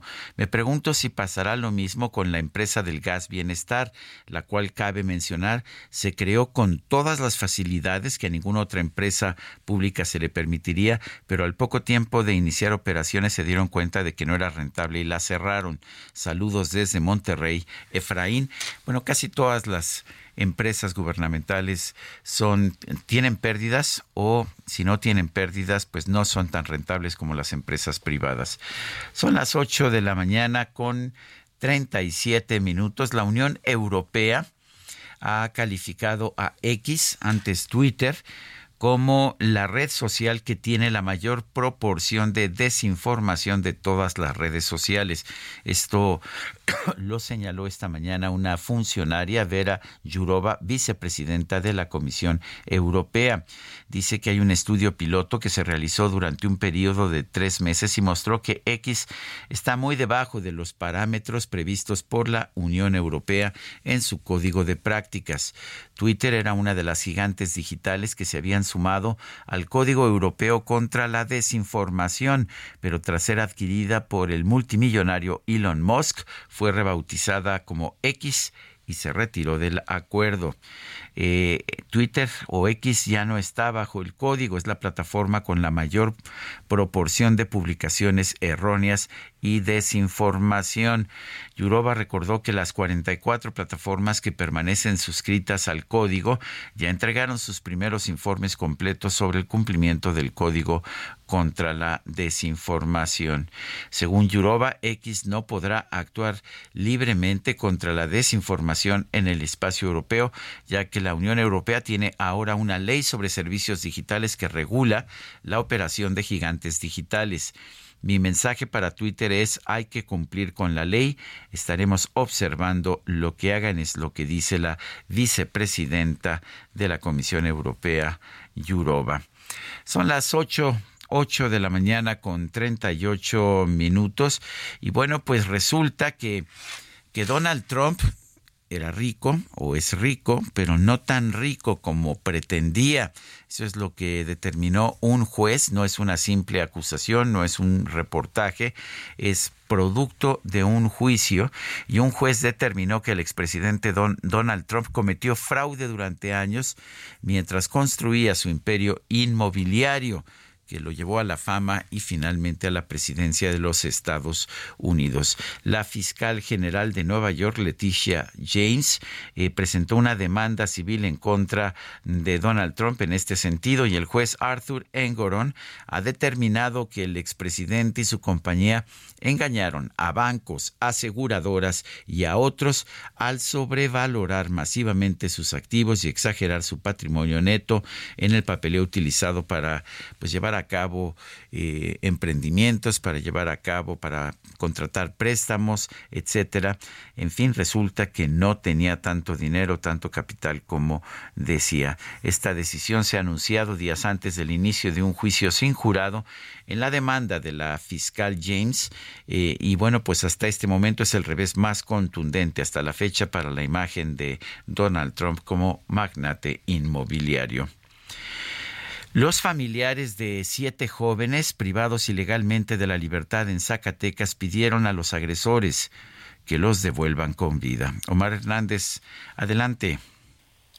Gracias, Sergio. Buenos días. Eh, efectivamente, ante la desesperación de ya haber pasado estos eh, tres días, y la privación ilegal sea el domingo, lunes, martes, completamente sin ninguna respuesta del paradero de estos siete jóvenes, quienes a punta de pistola fueron eh, sacados de un rancho de la comunidad Malpaso del municipio de Villanueva. Sus familiares bloquearon la carretera 54 que comunica Zacatecas con Jalisco por la vía libre. Todavía es del lado de acá de Zacatecas, Villanueva y la comunidad de Malpaso estarán a escasos 20 minutos en carretera y se vio interrumpida la circulación.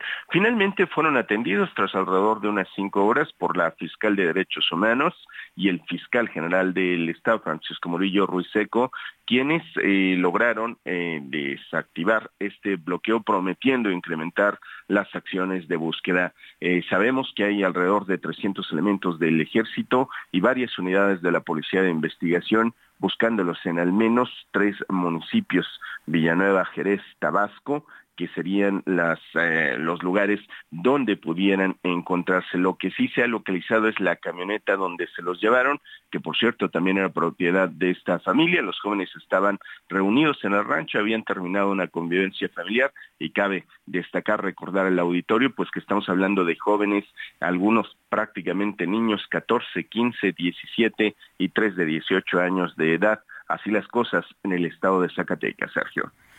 Omar Hernández, gracias y, qué, qué, duro para las familias de estos siete jóvenes. En fin, espero que, que sean hallados y que sean encontrados con vida. Estamos al pendiente. Excelente día. 8 de la mañana con 42 minutos. El secretario de Hacienda, Rogelio Ramírez de la O, compareció ayer ante, ante el Senado y justificó el déficit fiscal de 5.4% del Producto Interno Bruto. Dice que este nivel es menor al déficit que se registró en los gobiernos de Felipe Calderón y de Enrique Peña Nieto. Vamos a conversar con Claudia Anaya, ella es senadora por el PRI, integrante de la Comisión de Hacienda y Crédito Público en el Senado. Claudia Anaya, senadora, gracias por conversar con nosotros. ¿Cómo vio esta comparecencia de Rogelio Ramírez de la O, el secretario de Hacienda? Sergio, muy buenos días. Pues en todo momento el secretario intentando justificar este desbordado gasto. Mira, México no había tenido un déficit del 5% del Producto Interno Bruto desde 1988. desde 1988. eso es lo que yo pensaba. ¿Por qué no, es así, esos son datos reales. Ellos dice, él dice, no, no se refería a déficit, él se refería a que a los niveles de endeudamiento que han estado por debajo del 50% del PIB eh, y que han estado oscilando entre 48 y 49 efectivamente en los gobiernos de Felipe Calderón y de Enrique Peña Nieto. Nada más que en esos gobiernos el déficit siempre se mantuvo más o menos en 2.5 y 3% del PIB. Yo les he hablado además de que este 5 puntos del PIB, eh, del PIB en déficit no es algo que salte de un año para otro. Ellos habían estado manejando déficits falsos, si me permites decirlo así. Y es porque en sus balances de ingreso-gasto, ellos estaban chupándose los fondos de estabilización, estaban chupándose los fondos y los fideicomisos públicos, y por eso es que les salían déficits menores, déficits pegaditos al 3, 3.5, es decir, no salta de un año para otro de, de venir de 3 a pasar a 5.5, sino que habían estado amortiguando con los ahorros que las otras administraciones les dejaron. Recuerden que las otras administraciones dejaron fondos y fideicomisos públicos por más de 400 mil millones de pesos y ellos acabaron con todos los ahorros. Ahora, ¿a qué se ha pasado justificando el secretario este déficit desbordado? Él dice, es un gasto excepcional que se hará para acabar con las obras prioritarias. Esto es mentira solo una parte de lo solicitado del endeudamiento, que más o menos los saldos históricos de los requerimientos financieros del sector público nos hablan de 1.9 billones de pesos. Solo una parte de esto será utilizado para inversión productiva. ¿Qué significa lo anterior? Significa que están violentando la Constitución porque solo se puede pedir en préstito, es decir, este país solo puede pedir prestado si vas a utilizar el dinero para una obra productiva que traiga una retribución económica para el país. Yo dije dos cosas ayer. Ni todo el dinero que se está solicitando va para inversión productiva y mucho menos esas obras son consideradas inversión productiva. El tren Maya va a tener que vivir de subsidio, es decir, esto no le va a traer ningún beneficio al país, pero si nunca. Y la otra es la refinería de Dos Bocas, que ya va en un sobrecosto del 113%, porque dijeron que iba a costar 8 mil millones de dólares y el costo estimado ya va en 17 mil millones de dólares. Oye, pero el secretario se negó a dar la cifra real del costo, la cifra total. ¿Qué, qué piensas de eso? No ha querido decir el costo final de la refinería de Dos Bocas porque efectivamente esto se les ha salido de control y esto habla de la mala planificación, de la ocurrencia, de la corrupción posiblemente hasta sea más de 17 mil, porque yo le aseguré 17 mil en tribuna y como tú bien dices, él no dijo no, pero tampoco dijo sí. Entonces seguimos en la duda de en qué vaya a terminar eso. Pero en eso justificó el déficit. Dice, vamos a pedir para acabar las obras y después el país va a volver a déficit de 3% porque pues estas obras ya no van a, pues ya van a estar terminadas. Esto es falso. Cuando tú dejas desbordar el, el gasto de esta manera, cuando tú permites que tus faltantes lleguen a esta dimensión, los ajustes suelen ser muy duros. Vienen prácticamente después para poder corregir estos déficits tan enormes, medidas sumamente duras para la administración pública.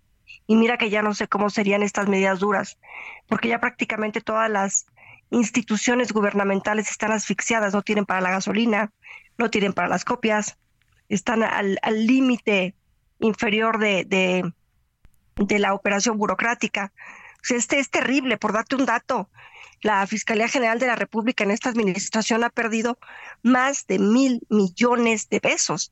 Esto es durísimo porque es este tipo de instancias las que están encargadas de eh, procurar la justicia, de, por ejemplo, de buscar a los jóvenes desaparecidos de Zacatecas de los que hablabas. Entonces, las instituciones no están funcionando. Yendo a horas fanafónicas y gracias a eso tenemos un déficit enorme y vamos a pedir la deuda más grande que se haya solicitado en este país en la historia. 1.9 billones de pesos es el déficit del que estamos hablando para el próximo año. Claudia Anaya, senadora por el PRI, integrante de la Comisión de Hacienda y Crédito Público en el Senado, gracias por conversar con nosotros esta mañana. Muchas gracias, Sergio. Excelente día. Bueno, son las 8, las 8 de la mañana con 48 minutos. Bueno, eh, durante muchos años me acostumbré, como nos acostumbramos muchos, eh, muchos testigos de la vida política de nuestro país, a que el senador Jorge Carlos Ramírez Marín eh, quien fue titular de la SEDATU en el gobierno federal pasado, pues era un miembro de estos férreos del Partido Revolucionario Institucional. Y sin embargo, el senador por Yucatán, Ramírez Marín, anunció que va a dejar las filas del PRI, que se va a sumar a la cuarta transformación a través del Partido Verde, lo que quiere ser gobernador de Yucatán. Sabemos que lo más probable es que en Yucatán el PRI vaya de la mano con el Partido Acción Nacional, que tiene ya pues a, varios aspirantes a la candidatura muy importantes, entre ellos a Renán Barrera, el alcalde de la ciudad de Mérida, pero no, lo que está haciendo Jorge Carlos Ramírez Marín es eh, meterse a la bancada del Partido Verde allá en el Senado. Esto, esta bancada crece así a siete legisladores y bueno, y lo que, lo que está buscando, lo que está buscando es la candidatura a la al gobierno de Yucatán. Eh, vale la pena señalar que Ramírez Marín fue anfitrión y participó activamente en el último debate entre los aspirantes a coordinar el Frente Amplio por México y bueno, sin embargo, siempre estaba buscando estar bien con los dos lados. También se coló en la foto entre Claudia Sheinbaum y el coordinador de Morena en el Senado, Eduardo Ramírez, cuando Claudia visitó por primera vez a la bancada, a, las bancadas en el recinto legislativo. Bueno, pues eh, vamos a ver qué sucede. Otros expriistas que se han sumado a la 4T a través del Partido Verde son la ex coordinadora de estrategia digital de Enrique Peña Nieto, Alejandra Lagunes y la exdirectora general de la Comisión Nacional para el Desarrollo de los Pueblos Indígenas, Nubia Mayorga. 8 con 50, el gobierno federal publicó una narrativa del caso Ayotzinapa. Eh, Iñaki Blanco, que está en la línea telefónica, fue fiscal del estado de Guerrero, fue el primer, eh, fue el primero en investigar el secuestro y matanza de los normalistas de Ayotzinapa. Iñaki Blanco, ¿cómo ves esta narrativa que presentó ayer el gobierno federal? ¿Qué tal, Sergio? Buenos días, un gusto estar contigo y todo tu auditorio.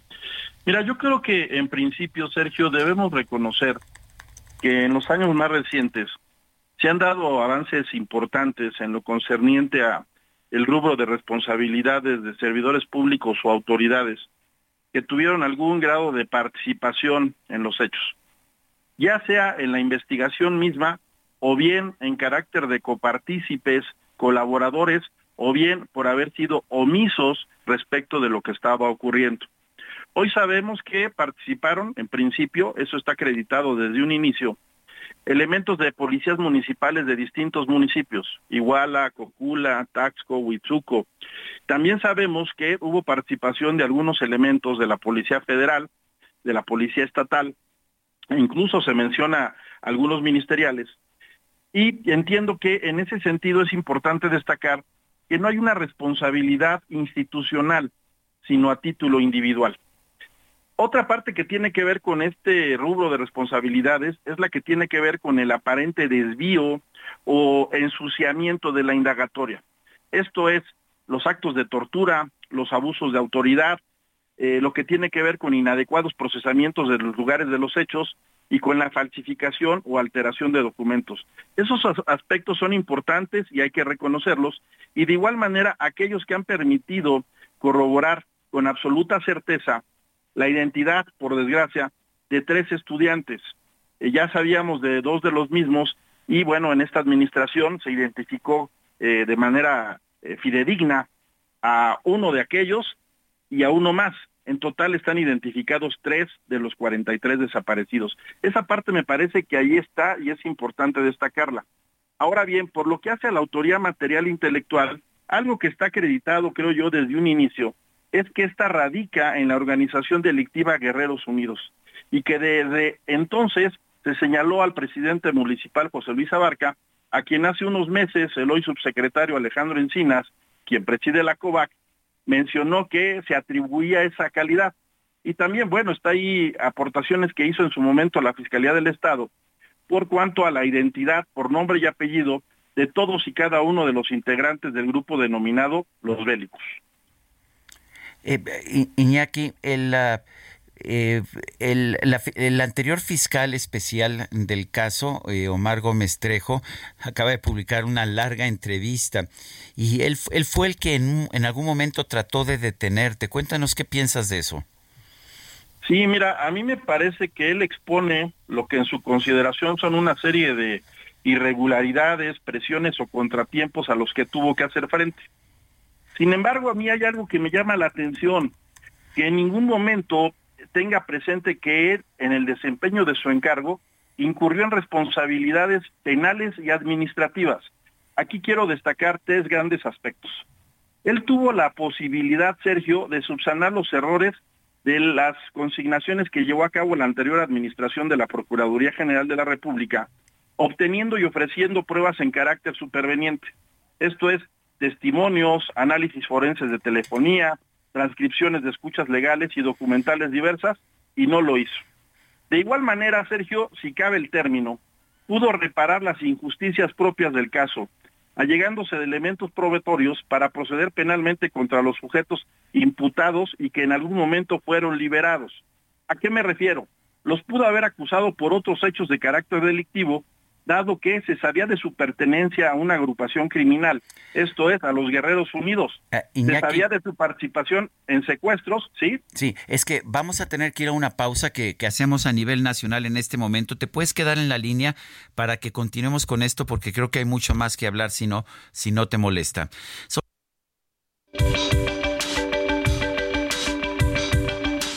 Sergio Sarmiento y Lupita Juárez quieren conocer tu opinión, tus comentarios o simplemente envía un saludo para ser más cálida esta mañana.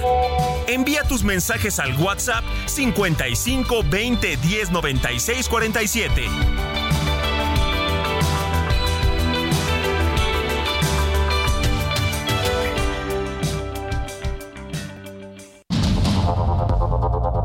Continuamos con Sergio Sarmiento y Lupita Juárez por el Heraldo Radio.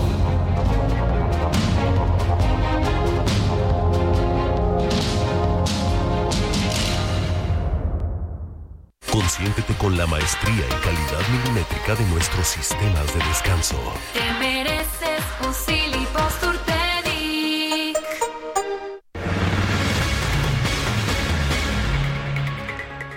Continuamos con la conversación con Iñaki Blanco, exfiscal del estado de Guerrero.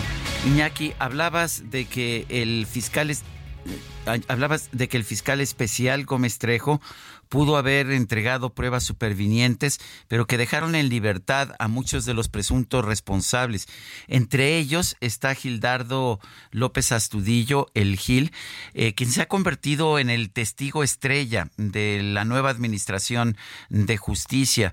Eh, cuéntanos de él, porque incluso en la narrativa esta que se presenta se señala que él, pues, que él puede sacar adelante esta investigación.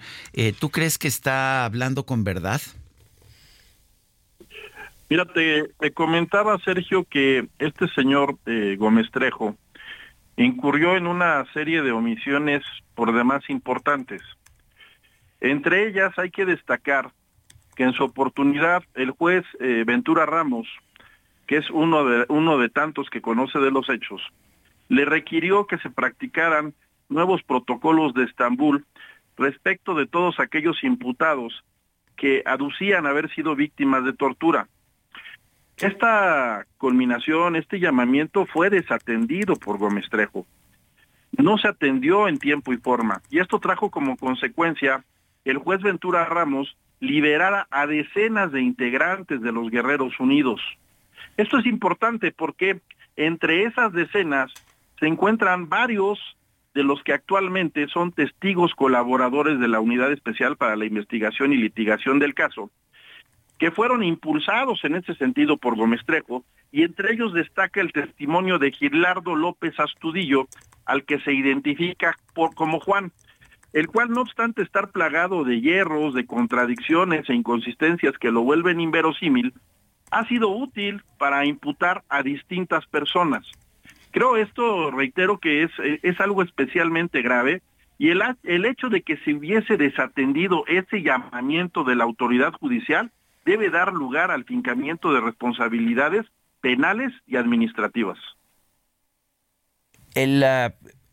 De, alguna forma el propio el propio López Astudillo confesó haber participado en los hechos en, en el crimen, eh, pero después nos, nos dijo que había sido torturado. ¿Fueron reales estas torturas? ¿Se aplicaron los protocolos de Estambul? ¿Tenemos pruebas de que hayan sido torturados los presuntos responsables? Me parece más que oportuna tu pregunta. ¿Por qué? Gilardo López Astudillo rindió declaración ante la anterior administración de la Procuraduría General de la República y su testimonio fue útil, por así decirlo, para construir lo que hoy se conoce como la verdad histórica. No obstante ello, tiempo después, reitero, se le hace testigo colaborador y ahora ha sido útil o fue útil para Omar Gómez Trejo para construir una verdad alterna. Es importante que se nos haga saber si fue o no torturado. ¿Por qué? Para el caso de que hubiese sido torturado, se entiende que sus primeras declaraciones son nulas. En caso contrario, si no hubiese sido torturado, sus declaraciones primigenias son las que tienen mayor valor y las posteriores se entienden contradictorias, inconsistentes e incluso extemporáneas y con una alta posibilidad de que hayan sido inducidas. Esta es una gran interrogante que se tiene que despejar. ¿Fue o no torturado Gilardo López Astudillo? Pero además de estar confeso, como tú bien señalas, no olvidemos que él aparece en los chats de la DEA. No olvidemos que él aparece en un chat que recientemente eh, está siendo sumamente cuestionado, que fue obtenido por el ejército, donde, donde interactúa con un elemento de la Policía Municipal de Iguala, de nombre Francisco Salgado Valladares.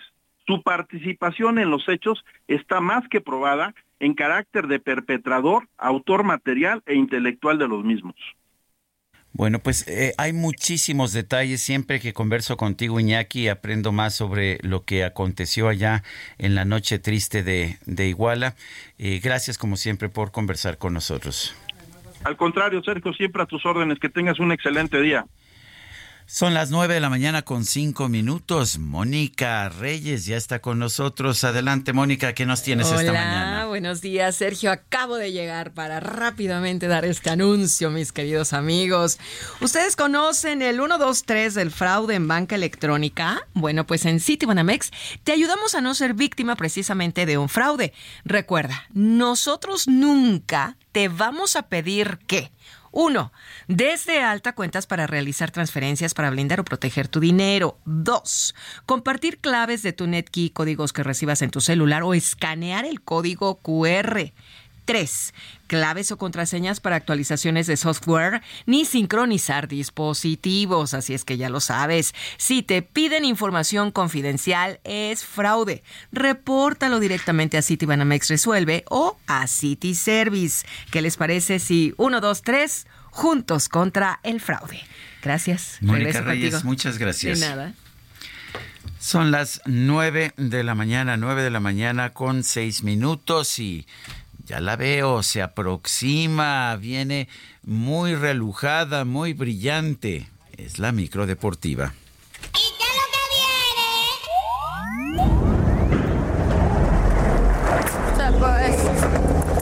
viene? ¡Buenas, buenas!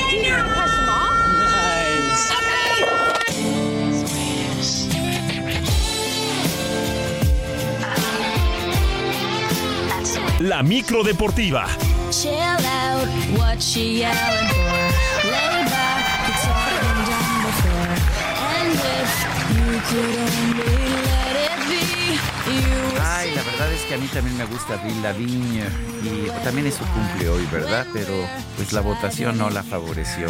¿Quién sabe qué pueda pasar mañana? Como que a veces yo no sé mañana, como diría Luis Enrique, pero sí sé lo que puede pasar hoy que Julio Romero nos tiene información. ¿Cómo estás, mi querido Julio?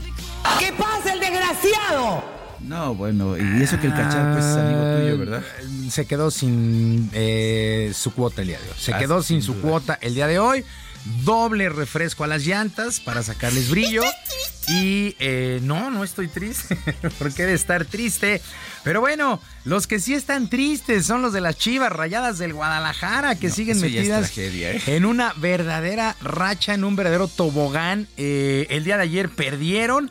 Perdieron tres goles por uno ante el Mazatlán. Están en duelo, duelo adelantado de la jornada 11. duelo de la jornada 11. Cayeron 3 por 1 ante el Mazatlán en su propia casa. Al minuto 37 Nicolás Benedetti, al 43 Edgar Bárcenas y Eduardo Bello al 92 marcaron para los porteños, mientras que Roberto Alvarado en la compensación al 96 hizo el único tanto de los rojiblancos. Belko Paunovic, técnico de Chivas, reconoció que serán días largos y llenos de críticas, además de mucho trabajo para mejorar. A mí las derrotas me duelen personalmente siempre y mucho y esto es algo personal, pero, pero yo, como dije, estoy a muerte con este grupo y, yo sé que vamos a levantarlo. Es, eh, ahora es el momento cuando uno tiene que poner la espalda. Sé que nos van a dar por todos lados, incluidos ustedes, y esto es, forma parte del fútbol. Yo he estado en esta situación,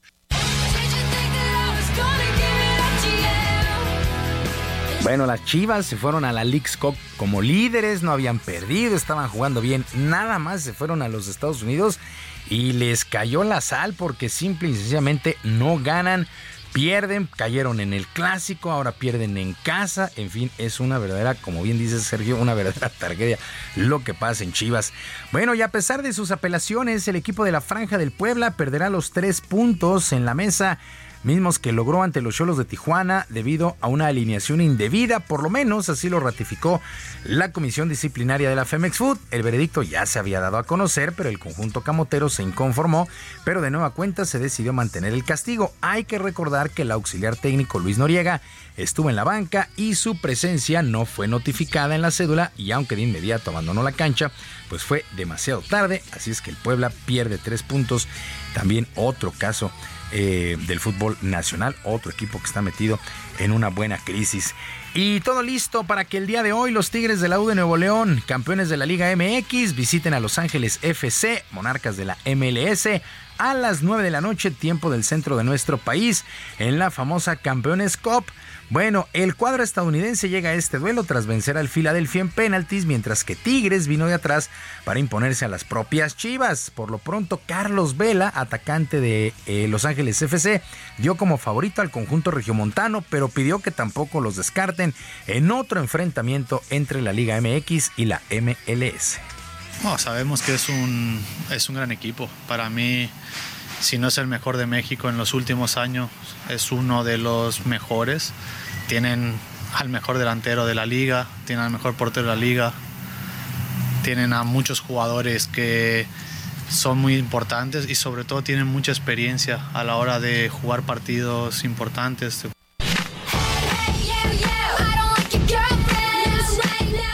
más, más, más fútbol, MLS y Liga MX el día de hoy a las 9 de la noche, la Campeones Cup, Los Ángeles FC y los Tigres.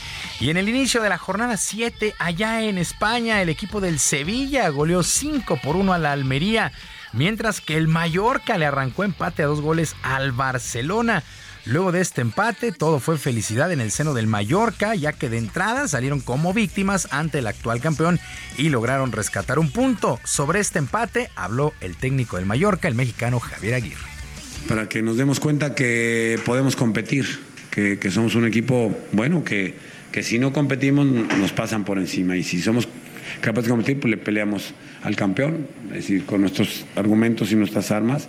Creo que hicimos un partido digno, Creo que la gente se fue contenta, el vestuario recupera esa identidad, ese compromiso y bueno, a ver, a ver si el sábado seguimos en esa línea.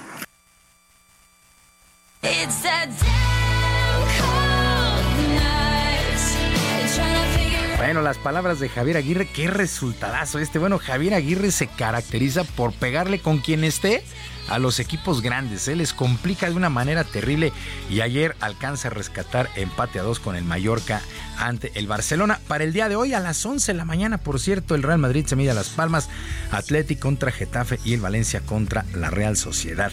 Es la actividad de la jornada 7 allá en España. Y sin mayores problemas, la selección mexicana de fútbol logró su segunda victoria en la eliminatoria rumbo a la Copa Oro W de la CONCACAF al golear 6 por 0 a Trinidad y Tobago en la cancha del Estadio Hidalgo, que por cierto presentó una magnífica entrada. se destacaron Alicia Cervantes con dos anotaciones y la local Charlín Corral pues que fue ovacionada, ovacionada en todo momento. Hay que recordar que Charlín Corral jugó en casa, así es que México femenil dos victorias consecutivas al arrancar esta clasificación a la Copa Oro W de la CONCACAF. Y el día de hoy, pues será definitivo para el pitcher mexicano Julio Urias, ya que tendrá su audiencia tras ser detenido el pasado 3 de septiembre por violencia doméstica contra su pareja. Tras pagar una fianza de 50 mil dólares, fue puesto en libertad, pero con juicio abierto por este tema pues lo que le causó prácticamente su salida de los Dodgers de Los Ángeles y se especula que también del béisbol de las grandes ligas. Qué situación, segundo caso de violencia doméstica para Julio Urias, se ve muy complicado que la libre. Hay que ver cuál es la determinación y en dónde terminará jugando, pues eso es lo de menos, hay que ver su futuro, porque sí, eh, podría ir a la cárcel, hay videos comprometedores, dice la Fiscalía de Los Ángeles, y eh, pues está bien complicado el caso para Julio Urias, que se iba a convertir en breve en agente libre con un contrato por arriba de los 100 millones de dólares. Qué manera tan absurda de echar a perder una carrera, el caso del pitcher Julio Urias. Bueno, y vaya torneo también, el torneo 250, un torneo 250 de la ATP que se espera para el próximo mes de febrero en Los Cabos, ya que el comité organizador dio a conocer parte del draw que estará disputando este torneo y cuatro jugadores del top 10 estarán presentes. El danés Jorge Run, el campeón vigente Stefano Tsitsipas de Grecia, el noruego Casper Ruth y el alemán Alexander Zverev de entrada para un 250. Para un 250. Eso es una cosa impresionante. Bueno, vamos a escuchar al organizador y director de este evento, a Geoffrey Fernández, que por supuesto está saltando de alegría. A meses de, de de compartir con ustedes el cuadro principal, que esto lo haremos la segunda semana de enero.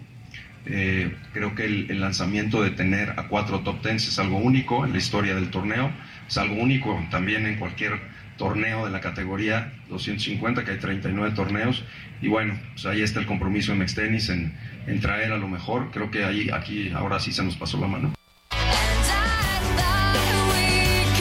Dice que se les pasó la mano. Es una lista de primera, la verdad. Son 39 torneos ATPs y solamente dos tienen a cuatro top tens en, en el draw. Es impresionante. Mira, se va a jugar del 19. Que la, idea es, porque ahora se van a estar, precisamente nos vas a dar las fechas, pero van a estar los dos a principios de años, el de Los Cabos y el de Acapulco. Me imagino que van a llegar a algún acuerdo para que vengan a Los Cabos y de Los Cabos se vayan a Acapulco. Es que está súper atractivo esta situación. Mira, eh, por ser un 250, a lo mejor no llamó de entrada la atención pero con el draw que se dio a conocer el día de hoy y lo que falta todavía, porque en enero se falta completar, lo bien lo señalas, va a ser ya muy atractivo. Mira, el de Los Cabos se va a jugar del 19 al 24 de febrero y el 26 arranca el de Acapulco, o sea, el abierto mexicano. Está pegadititito. Y los que tenemos que trabajar no podemos echarnos dos semanas consecutivas. no, se puede, se puede. La cosa también es el dinero, ¿no? Lo que son, son, son caritos los torneos. pero valen la pena, ¿eh? Valen en verdad muchísimo la pena. Estoy prácticamente seguro que estos cuatro se van a pasar a este a Acapulco y ahora con la visita de Carlos Alcaraz, a ver si lo pueden convencer ahora en noviembre para que venga al abierto mexicano, por lo menos al mexicano en Acapulco. ¿no? Qué atractivo, qué, qué, este, qué momento está viviendo el tenis o eventos de tenis, mejor dicho, los eventos de tenis en nuestro país. Ojalá que la federación se pusiera las pilas y en verdad hubiera un programa de trabajo para sacar a jóvenes y que estuvieran pues tomando parte en Qué lástima que tengamos eh, torneos tan buenos, de tan buen nivel, pero tengamos jugadores que no llegan más, o sea, no pasan de la primera ronda. Una o se quedan en la calificación, porque muchos de ellos son invitados por wildcards. Entonces, eh, bueno, ojalá, insisto, se pusieran las pilas, que hubiera una academia, no sé, algo, algo, porque nos surgen jugadores mexicanos en esta clase de torneos. Pero bueno, así las cosas. Sergio, amigos del auditorio, la información deportiva este miércoles. Les recuerdo nuestras vías de comunicación en ex Twitter. Estoy en arroba jromerohb, en arroba jromerohb, además de nuestro canal de YouTube el Barrio Deportivo, el Barrio Deportivo de lunes a viernes a las 7 de la noche. Así nos encuentra Barrio Deportivo o Los Ñeros en el mundo de YouTube. Que tengan todos un extraordinario miércoles y un saludo para todos. Muchas gracias, Julio Romero.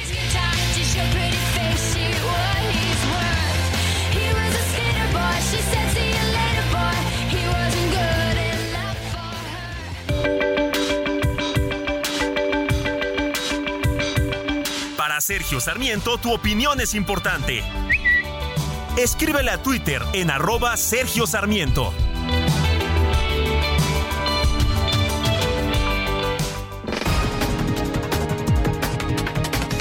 Son las 9 con 18. Vamos a un resumen de la información más importante. Esta mañana el presidente López Obrador evitó opinar sobre el recurso que interpuso el ex canciller Marcelo Ebrard ante el Tribunal Electoral para que la Comisión de Honestidad y Justicia de Morena admita su impugnación contra el proceso interno del partido. ¿Pido, presidente, alguna opinión al respecto? Nada, nada, nada, nada. Este, pues son procedimientos legales y hay libertades. Es lo único que puedo comentar. Yo ya terminé eh, como dirigente del movimiento de transformación. Ya entregué, como es de dominio público, el bastón de mando, aunque no les haya gustado a mis adversarios, pero como no les gusta nada, también ya no es nota, como dicen ustedes. El Consejo Judicial Ciudadano avaló el método del proceso de ratificación de Ernestina Godoy como titular de la Fiscalía General de la Ciudad de México. Al retomar sus funciones, el fiscal general de Morelos, Uriel Carmona, pidió a los mandos de la dependencia priorizar el acercamiento con las víctimas de los delitos. En Sinaloa fue detenido Félix Herrera, requerido por las autoridades estadounidenses por su posible implicación en la muerte de un niño por exposición a fentanilo en una guardería de la ciudad de Nueva York. El Sindicato de Escritores de Estados Unidos llegó a un acuerdo tentativo con la Alianza de Productores de Cine y Televisión con el objetivo de poner fin a la huelga de guionistas en Hollywood. El presidente de Costa Rica, Rodrigo Chávez, propuso declarar una emergencia nacional por el aumento de los flujos de migrantes que llegan a su territorio ante la crisis política en Nicaragua.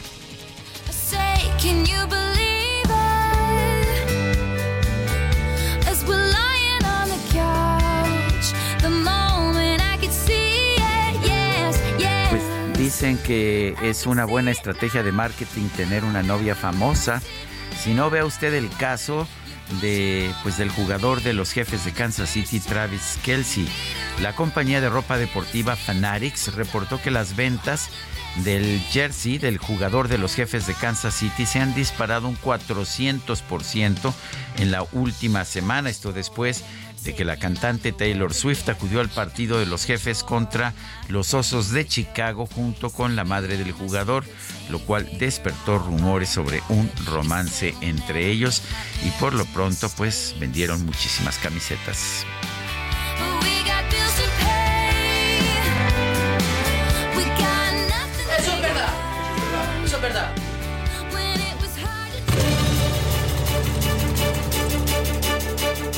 Y vámonos con Israel Lorenzana, está en las calles de la Ciudad de México. Israel, adelante.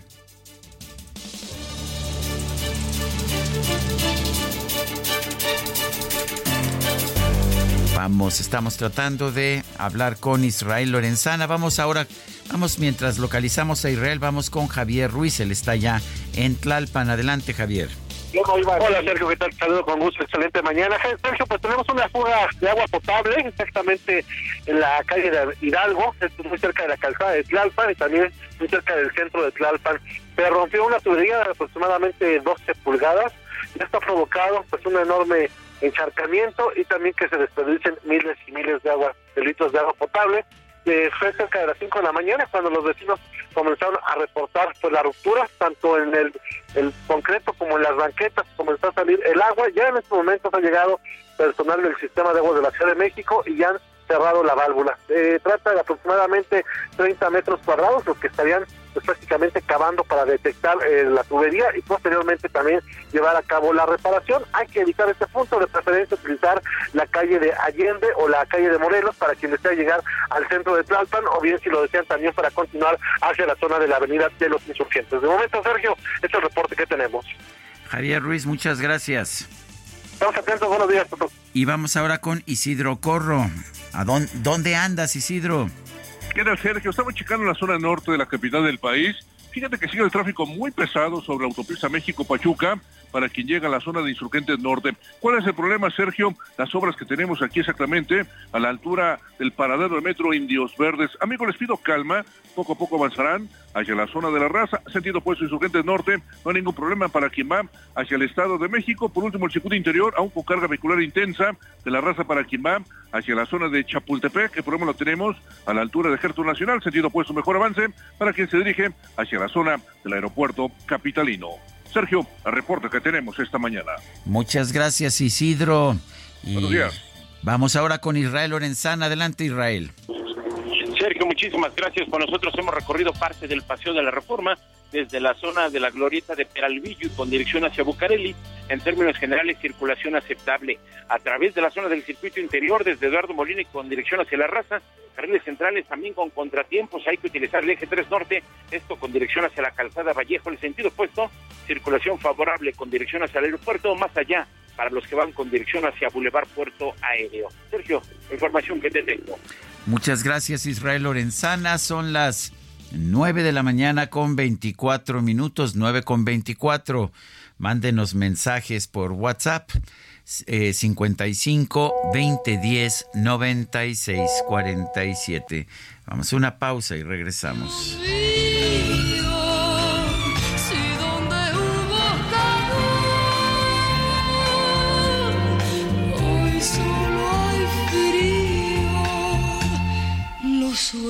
Que tuvimos una vez, ahora los vestimos de altivez. Queremos ser felices y reñimos treinta veces cada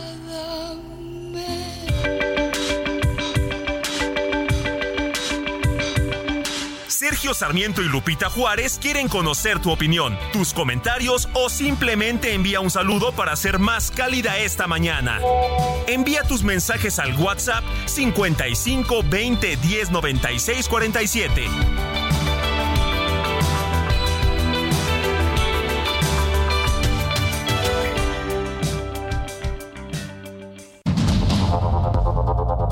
Continuamos con Sergio Sarmiento y Lupita Juárez por el Heraldo Radio.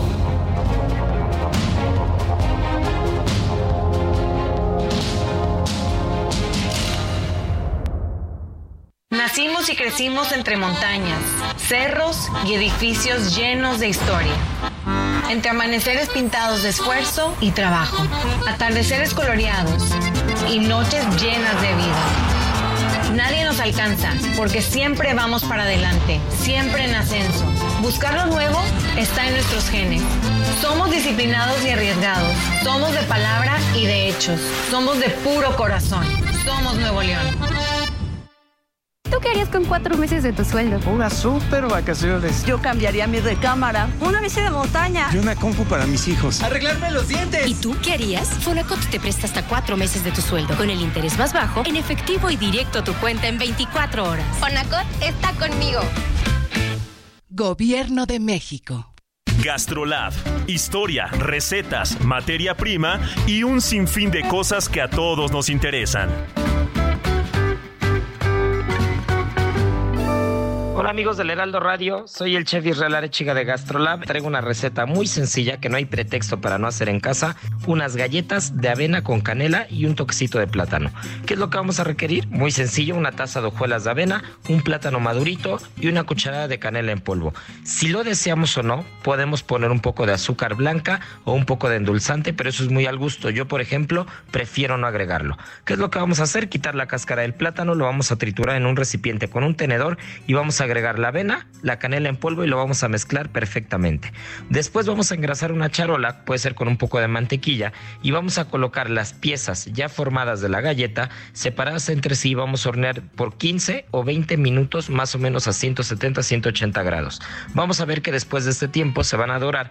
Vamos a dejar enfriar y ahora sí van a tener la textura y forma de una galleta. Si la quieren acompañar con alguna crema de chocolate blanco, con un poco de yogurt o únicamente así solas con fruta picada encima, son una completa delicia para este fin de semana.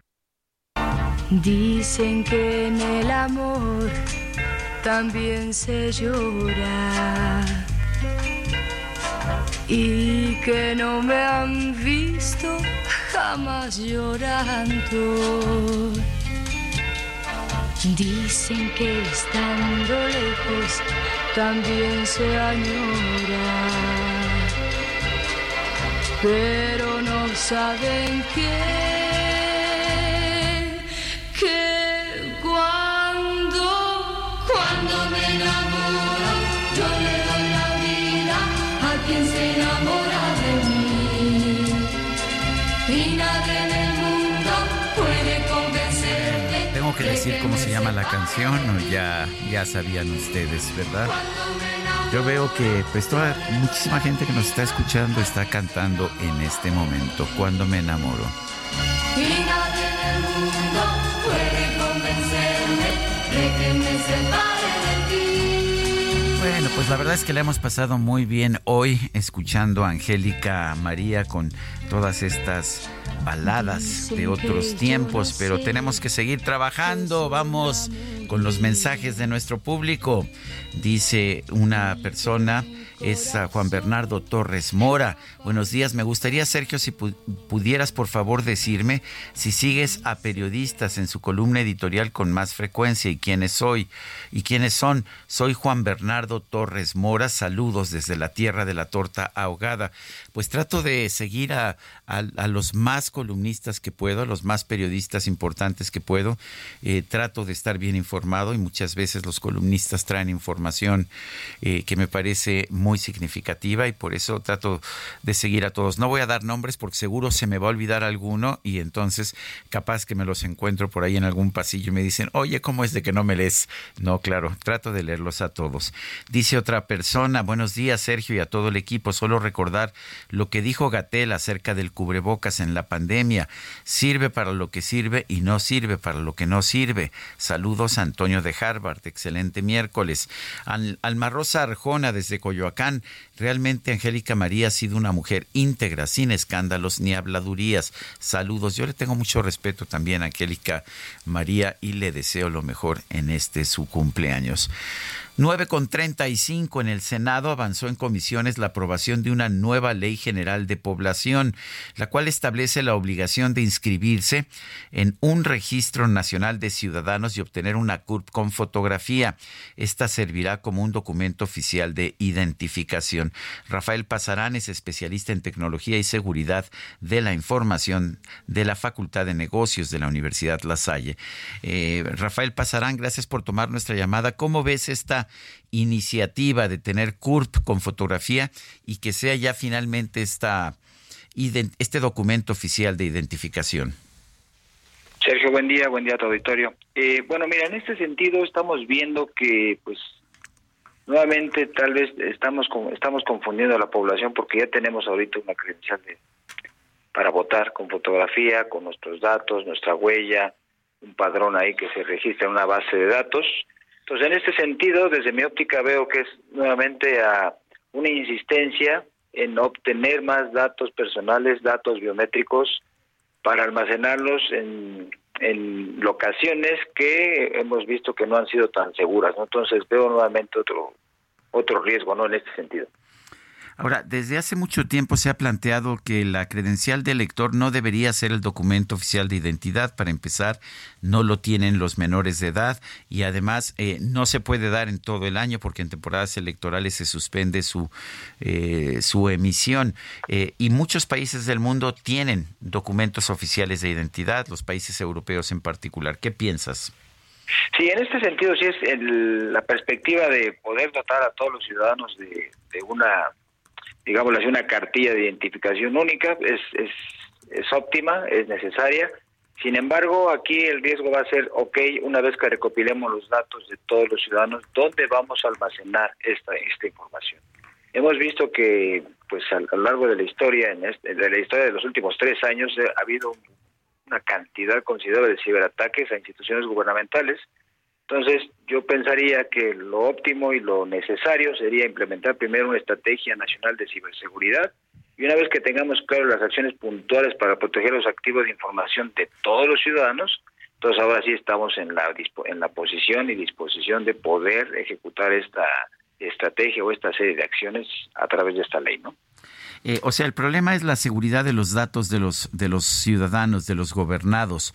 Eh, el problema no es tener una un documento nacional de identidad.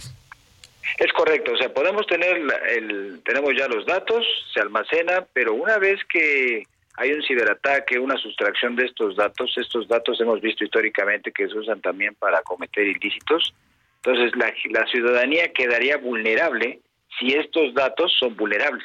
Entonces, desde esta perspectiva, necesitamos primero definir eh, cómo los vamos a cuidar, cómo los vamos a proteger, quién los va a resguardar, quién se va a hacer ahora sí responsable de estos datos, quién va a ser el encargado de, fortalecer las defensas de estos activos de información que son sumamente vitales para cualquier ciudadano, para que tenga su identidad, para que pueda hacer trámites, etcétera. Pero bueno, si no tenemos claro cómo los vamos a proteger, pues vamos a caer en un, en un problema de alto riesgo, sobre todo para los ciudadanos. Muy bien. El, ah, a propósito, ¿ha habido problemas de seguridad de datos en Francia, en España, eh, donde todos los ciudadanos tienen que, pues, que tener sus datos resguardados por el Ministerio del Interior? Es muy, son muy, son muy contados. La verdad es que los países, a través de la Unión Europea, tienen estrategias muy claras de ciberseguridad, incluso contra ataques cibernéticos derivados de guerras. Entonces, ellos están muy bien preparados. Es muy mínimo. La verdad es que se han realizado sustracciones, pero a través de entidades, este, personas que están trabajando en el interior de las organizaciones, pero no se han, no se han consolidado ciberataques como los que hemos tenido aquí en México. Entonces, desde este enfoque, pues sí vemos ahí con preocupación esta iniciativa, que no es mala, sin embargo, pues bueno, siempre debemos tener cuidado en materia de los datos personales a través, reitero, de una estrategia sólida en materia de ciberseguridad para la protección de los datos de todos nosotros. Bueno, pues Rafael Pasarán, especialista en tecnología y seguridad de la información de la Facultad de Negocios de la Universidad La Salle. Gracias por conversar con nosotros esta mañana. Un gusto, Sergio. Excelente día. Bueno, y vamos a otros temas. Me realmente este país sigue sorprendiéndonos con su violencia. Eh, ayer, de hecho, se dio a conocer información en el sentido de que cuando menos 12 personas eh, fueron, fueron descuartizadas y dejadas en pedazos en siete puntos distintos de los municipios metropolitanos de, de, Monterrey, allá en el estado de Nuevo León. Eh, se dejaron mensajes junto a los restos de cada uno de los lugares, según lo que se, se piensa hasta este momento, se trataría de una purga de infiltrados al cártel del noreste, que presuntamente estaban operando para el cártel de Sinaloa. Es, después de que se realizó una reunión de seguridad en el Palacio de Gobierno, el secretario de Seguridad, Gerardo Palacios Pámanes, dijo que la principal línea de investigación, y a reserva de lo que diga el fiscal general de justicia del Estado, eh, se, se, se está viendo una purga al interior de un grupo del crimen organizado que tiene su principal residencia en Tamaulipas. Esta purga es por aparentemente actos de deslealtad al interior de la organización. Eh, sin embargo, horas antes, el secretario general de gobierno, Javier Navarro, eh, atribuyó el hecho a una pugna entre los cárteles de Sinaloa y del noreste. Pues veremos qué información termina por ser oficial, pero el hecho es que esto está generando mucha, mucha inquietud. 9 con 41. Y bueno, al señalar que Chiapas es uno de los estados con menos violencia en el país, el presidente López Obrador dijo que con la presencia de las Fuerzas Armadas en frontera con Malapa y en zonas aledañas, ya se, ya se retiraron los bloqueos y se estableció, se restableció el sistema de energía eléctrica.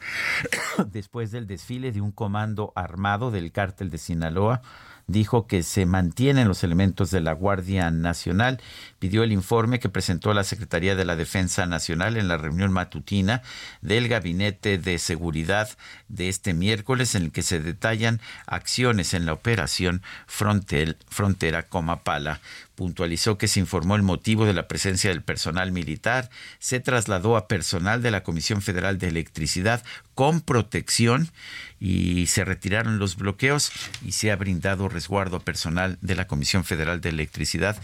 Recordemos Recordemos que lo que ocurrió, eh, una de las cosas que ocurrieron fue que eh, grupos del cártel, del crimen organizado, cortaron la electricidad de algunos pueblos y no permitían que se restableciera. Ayer más de 10.000 personas de 45 comunidades del municipio de Siltepec en Chiapas marcharon para pedir paz y justicia. Lisette Coello nos tiene el reporte. Lisette, adelante. Sergio, ¿qué tal? Muy buenos días. Efectivamente, como lo comentas, este martes más de 10.000 personas de 45 comunidades del municipio de Siltepec marcharon en la cabecera municipal para pedir paz y justicia tras la ola de violencia que se ha generado en las últimas tres semanas por la disputa del territorio entre dos grupos del crimen organizado.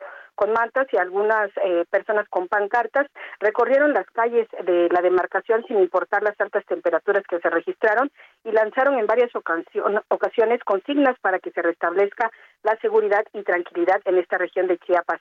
El municipio de Siltepec es uno de los diez afectados y que integran esta región eh, sierra de Chiapas que colindan con el vecino país de Guatemala y que desde hace 19 días eh, la violencia y los bloqueos de organizaciones afines al crimen organizado pues mantenían sitiada la zona. Eh, hombres, mujeres, niñas y niños, algunos con ropa blanca, participaron en esta manifestación pacífica, donde además lanzaron la invitación para que pobladores de otras localidades se sumen al llamado y también salgan a las calles para exigir la liberación, dicen, principalmente de los municipios de Chicomucelo y Frontera Comalapa. Informarte también que ayer por la tarde ya se restableció la energía eléctrica en estos dos últimos municipios y el día de hoy al mediodía pues eh, se va a realizar un eh, operativo para entrar eh, directo a frontera Comalapa y ver la posibilidad de poder restablecer ya el orden y la seguridad en este municipio que es el más afectado de estos días que ya te comentábamos. Ese sería el reporte, Sergio. Muy bien, gracias Lizeth Coello por esta información. Muy buenos días. Son las nueve con cuarenta y cuatro. Vamos a, vamos a otros temas. Tenemos en la línea telefónica a Mauricio Servín, presidente del Comité de Pueblos Mágicos del Estado de Jalisco. Mauricio Servín, gracias por tomar nuestra llamada. Contrario, muchos, muy buenos días y muchas gracias a ustedes por, por esta entrevista. Les agradezco mucho. Eh, Mauricio, cuéntanos, ¿cuáles son los pueblos mágicos de Jalisco? ¿Cuáles son los más relevantes? ¿Cuántos hay en total? Fíjate que afortunadamente ahorita en Jalisco tenemos ya 12 pueblos mágicos. Se acaban de nombrar tres más este, este año. Y realmente pues, somos un estado muy afortunado por contar con, con esa cantidad de pueblos mágicos, que son 12 en total. En estos pueblos mágicos tenemos desde turismo de, de montaña, turismo acuático, porque tenemos el lago de Chapala, turismo religioso, tenemos la fortuna de tener, ahora sí, de todo aquí en el estado de Jalisco. Bueno, de hecho, ¿es verdad que entre los pueblos mágicos de Jalisco está Tequila? Sí, está Tequila. Tequila, fíjate que es un, municipio, pues que pues como todo el mundo lo sabe, es un referente a nivel mundial, ¿verdad? El Tequila. Tenemos el paisaje agavero ahí en, en, en, Tequila y es uno de los, eh, de los pueblos más visitados porque se encuentra eh, a solo cuarenta y tantos kilómetros de, la capital Guadalajara y puedes ir y venir el mismo día. Hay un, este ferrocarril que va también a, Tequila. Me temo que lo he usado y lo he gozado. Ah, qué bueno, sí. Te vas llegas, te vas contento y te regresas más contento todavía después de unos buenos tequilas. Además, es bueno regresarse en el tren porque manejando me temo, me temo que no. Oiga, también Chapala está ahí entre los pueblos mágicos, ¿no? Me parece un lugar muy bonito. Sí, Chapala, digo, pues ya, ya, por el simple hecho de estar Chapala en, el, eh, en la ribera, en la ribera del lago de Chapala, que es el, lago más importante de, México, ¿verdad? ha sido un lugar privilegiado también por su clima. Tenemos un clima en, Chapala que tengo entendido es de los mejores climas a nivel mundial. A nivel mundial hay una gran comunidad también de, canadienses y norteamericanos ahí viviendo por toda la ribera de Chapala, en la parte de Ajijic, Ajijic, San Juan Cosalá, este, Cocotepec y lógicamente en la ribera del lago, de toda la ribera del lago de Chapala. ¿Los pueblos mágicos reciben apoyo del, del gobierno? Fíjate que desgraciadamente no. no, del gobierno federal no. Pero en el caso del Estado de Jalisco, hemos tenido el apoyo incondicional por parte del gobierno del Estado y lógicamente a través de la Secretaría de, Turismo del Estado. Nos han apoyado en una serie de actividades como festivales, este, tianguis que hemos hecho tianguis, unos festivales y tianguis entre los mismos pueblos mágicos, antes éramos nueve y ahora somos doce, y, sí hemos recibido pues mucho apoyo por parte del gobierno del Estado de Jalisco, que, que ha sabido reconocer pues, que es un turismo fundamental para todos los, los jaliscienses, ¿verdad? Deja una gran derrama, no nada más en la localidad, sino en forma regional, donde se encuentran los pueblos mágicos. Pues Mauricio Servín, presidente del Comité de Pueblos Mágicos del Estado de Jalisco, gracias por conversar con nosotros. Se me antoja, ¿eh? Se me antoja mucho. No, pues eres, estás cordialmente invitado, Sergio. En Jalisco tienes los brazos abiertos, aquí vas a ser muy bien recibido. Te vamos a recibir con mariachi, con, vamos a recibir con tequila. No, muy bien. Y además te vamos a papachar mucho. Nos va a dar mucho gusto, nos va a dar mucho gusto que nos visites. Y, te, y te agradezco mucho que que nos ayudes a difundir que en el estado de Jalisco encontramos con, con 12 pueblos mágicos y que nos gustaría mucho que nos visiten en Chapala, en Tequila, que son referentes a nivel internacional. Mauricio Servín, gracias. Gracias a ti, Sergio. Te mando un fuerte abrazo. Bueno, y rápidamente la CONAPRED se pronuncia dos días después sobre el uso de expresiones xenófobas y antisemitas por parte del expresidente Vicente Fox, eh, quien ah, pues se recibió con estas expresiones en contra de Claudia Sheinbaum la no candidata al gobierno de la República, la coordinadora de los comités de la Cuarta Transformación. Es inaceptable el uso de expresiones xenófobas y antisemitas, xenófobas y antisemitas que atentan contra la integridad o discriminan a otras personas por su origen o creencias, es lo que dice la CONAPRED, esta comisión en contra de la discriminación. Son las 9.50, vamos a un resumen de la información que ha surgido esta misma mañana.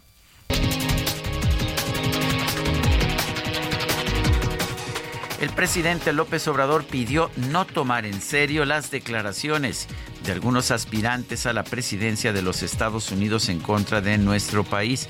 Calificó estas acciones, estas expresiones como disparates. Entonces, como vienen las elecciones en Estados Unidos, pues hay como una especie de competencia a ver quién dice más barbaridades quién es eh, más eh, atrevido para amenazar a México, culpar a México con juicios temerarios. Eso es lo que está pasando en Estados Unidos. Entonces, ¿qué debemos de hacer? Pues no tomar en serio esas declaraciones. Son disparates. El presidente confirmó que en los próximos días se va a reunir con los cancilleres de los países que tienen más flujo de migrantes indocumentados en México. Es una invitación del gobierno de México a los gobiernos de países que pues tienen esta situación de que sus pobladores están migrando para hacer un plan conjunto de ayuda entre todos. Sí, de los países principal, que eh, principalmente están este, enfrentando esta situación. En este espacio, el exfiscal de Guerrero, Iñaki Blanco, lamentó que Gildardo López Astudillo, alias El Gil, se encuentre en libertad, a pesar de que está acreditada su participación en el homicidio de los estudiantes de Ayotzinapa en el caso Iguala. Esta es una gran interrogante que se tiene que despejar fue o no torturado Gilardo López Astudillo. Pero además de estar confeso, como tú bien señalas, no olvidemos que él aparece en los chats de la DEA. No olvidemos que él aparece en un chat que recientemente eh, está siendo sumamente cuestionado, que fue obtenido por el ejército, donde, donde interactúa con un elemento de la Policía Municipal de Iguala, de nombre Francisco Salgado Valladares. Su participación en los hechos está más que probada en carácter de perpetrador, autor material e intelectual de los mismos. Con 172 votos a favor y 178 en contra, el Parlamento de España rechazó en primera votación la investidura como presidente del gobierno al líder de la derecha Alberto Núñez Feijóo presidente del Consejo Europeo, Charles Michel, y la titular de la Comisión Europea, Ursula von der Leyen, se van a reunir el próximo 20 de octubre con el presidente de los Estados Unidos, Joe Biden. Luego de que la UEFA anunció el reingreso de los equipos rusos sub-17 en su competencia, en competencias internacionales, la Federación Ucraniana de Fútbol anunció que va a boicotear todos los torneos europeos en los que participen equipos rusos. México, México, te llevo en el corazón. Con la alegría del mariachi me brota la inspiración. El director técnico portugués José Mourinho, ganador de dos Champions League, difundió un video en su cuenta de X para anunciar que fue contratado por el mejor equipo de México sin dar más detalles. En redes sociales se abrió un gran debate sobre esta noticia, ya que Mourinho sigue siendo entrenador del AS Roma de la Liga Italiana.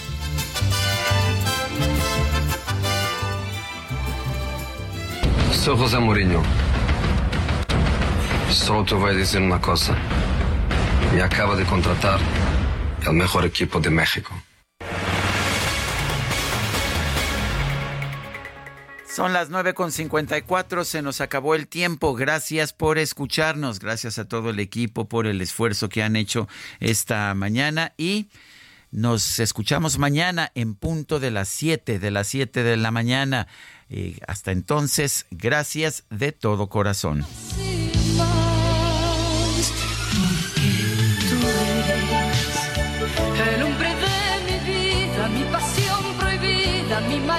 Anhelo. Tú eres mi sueño desde niña, mi obsesión continua, lo que yo más quiero. Heraldo Media Group presentó Sergio Sarmiento y Lupita Juárez.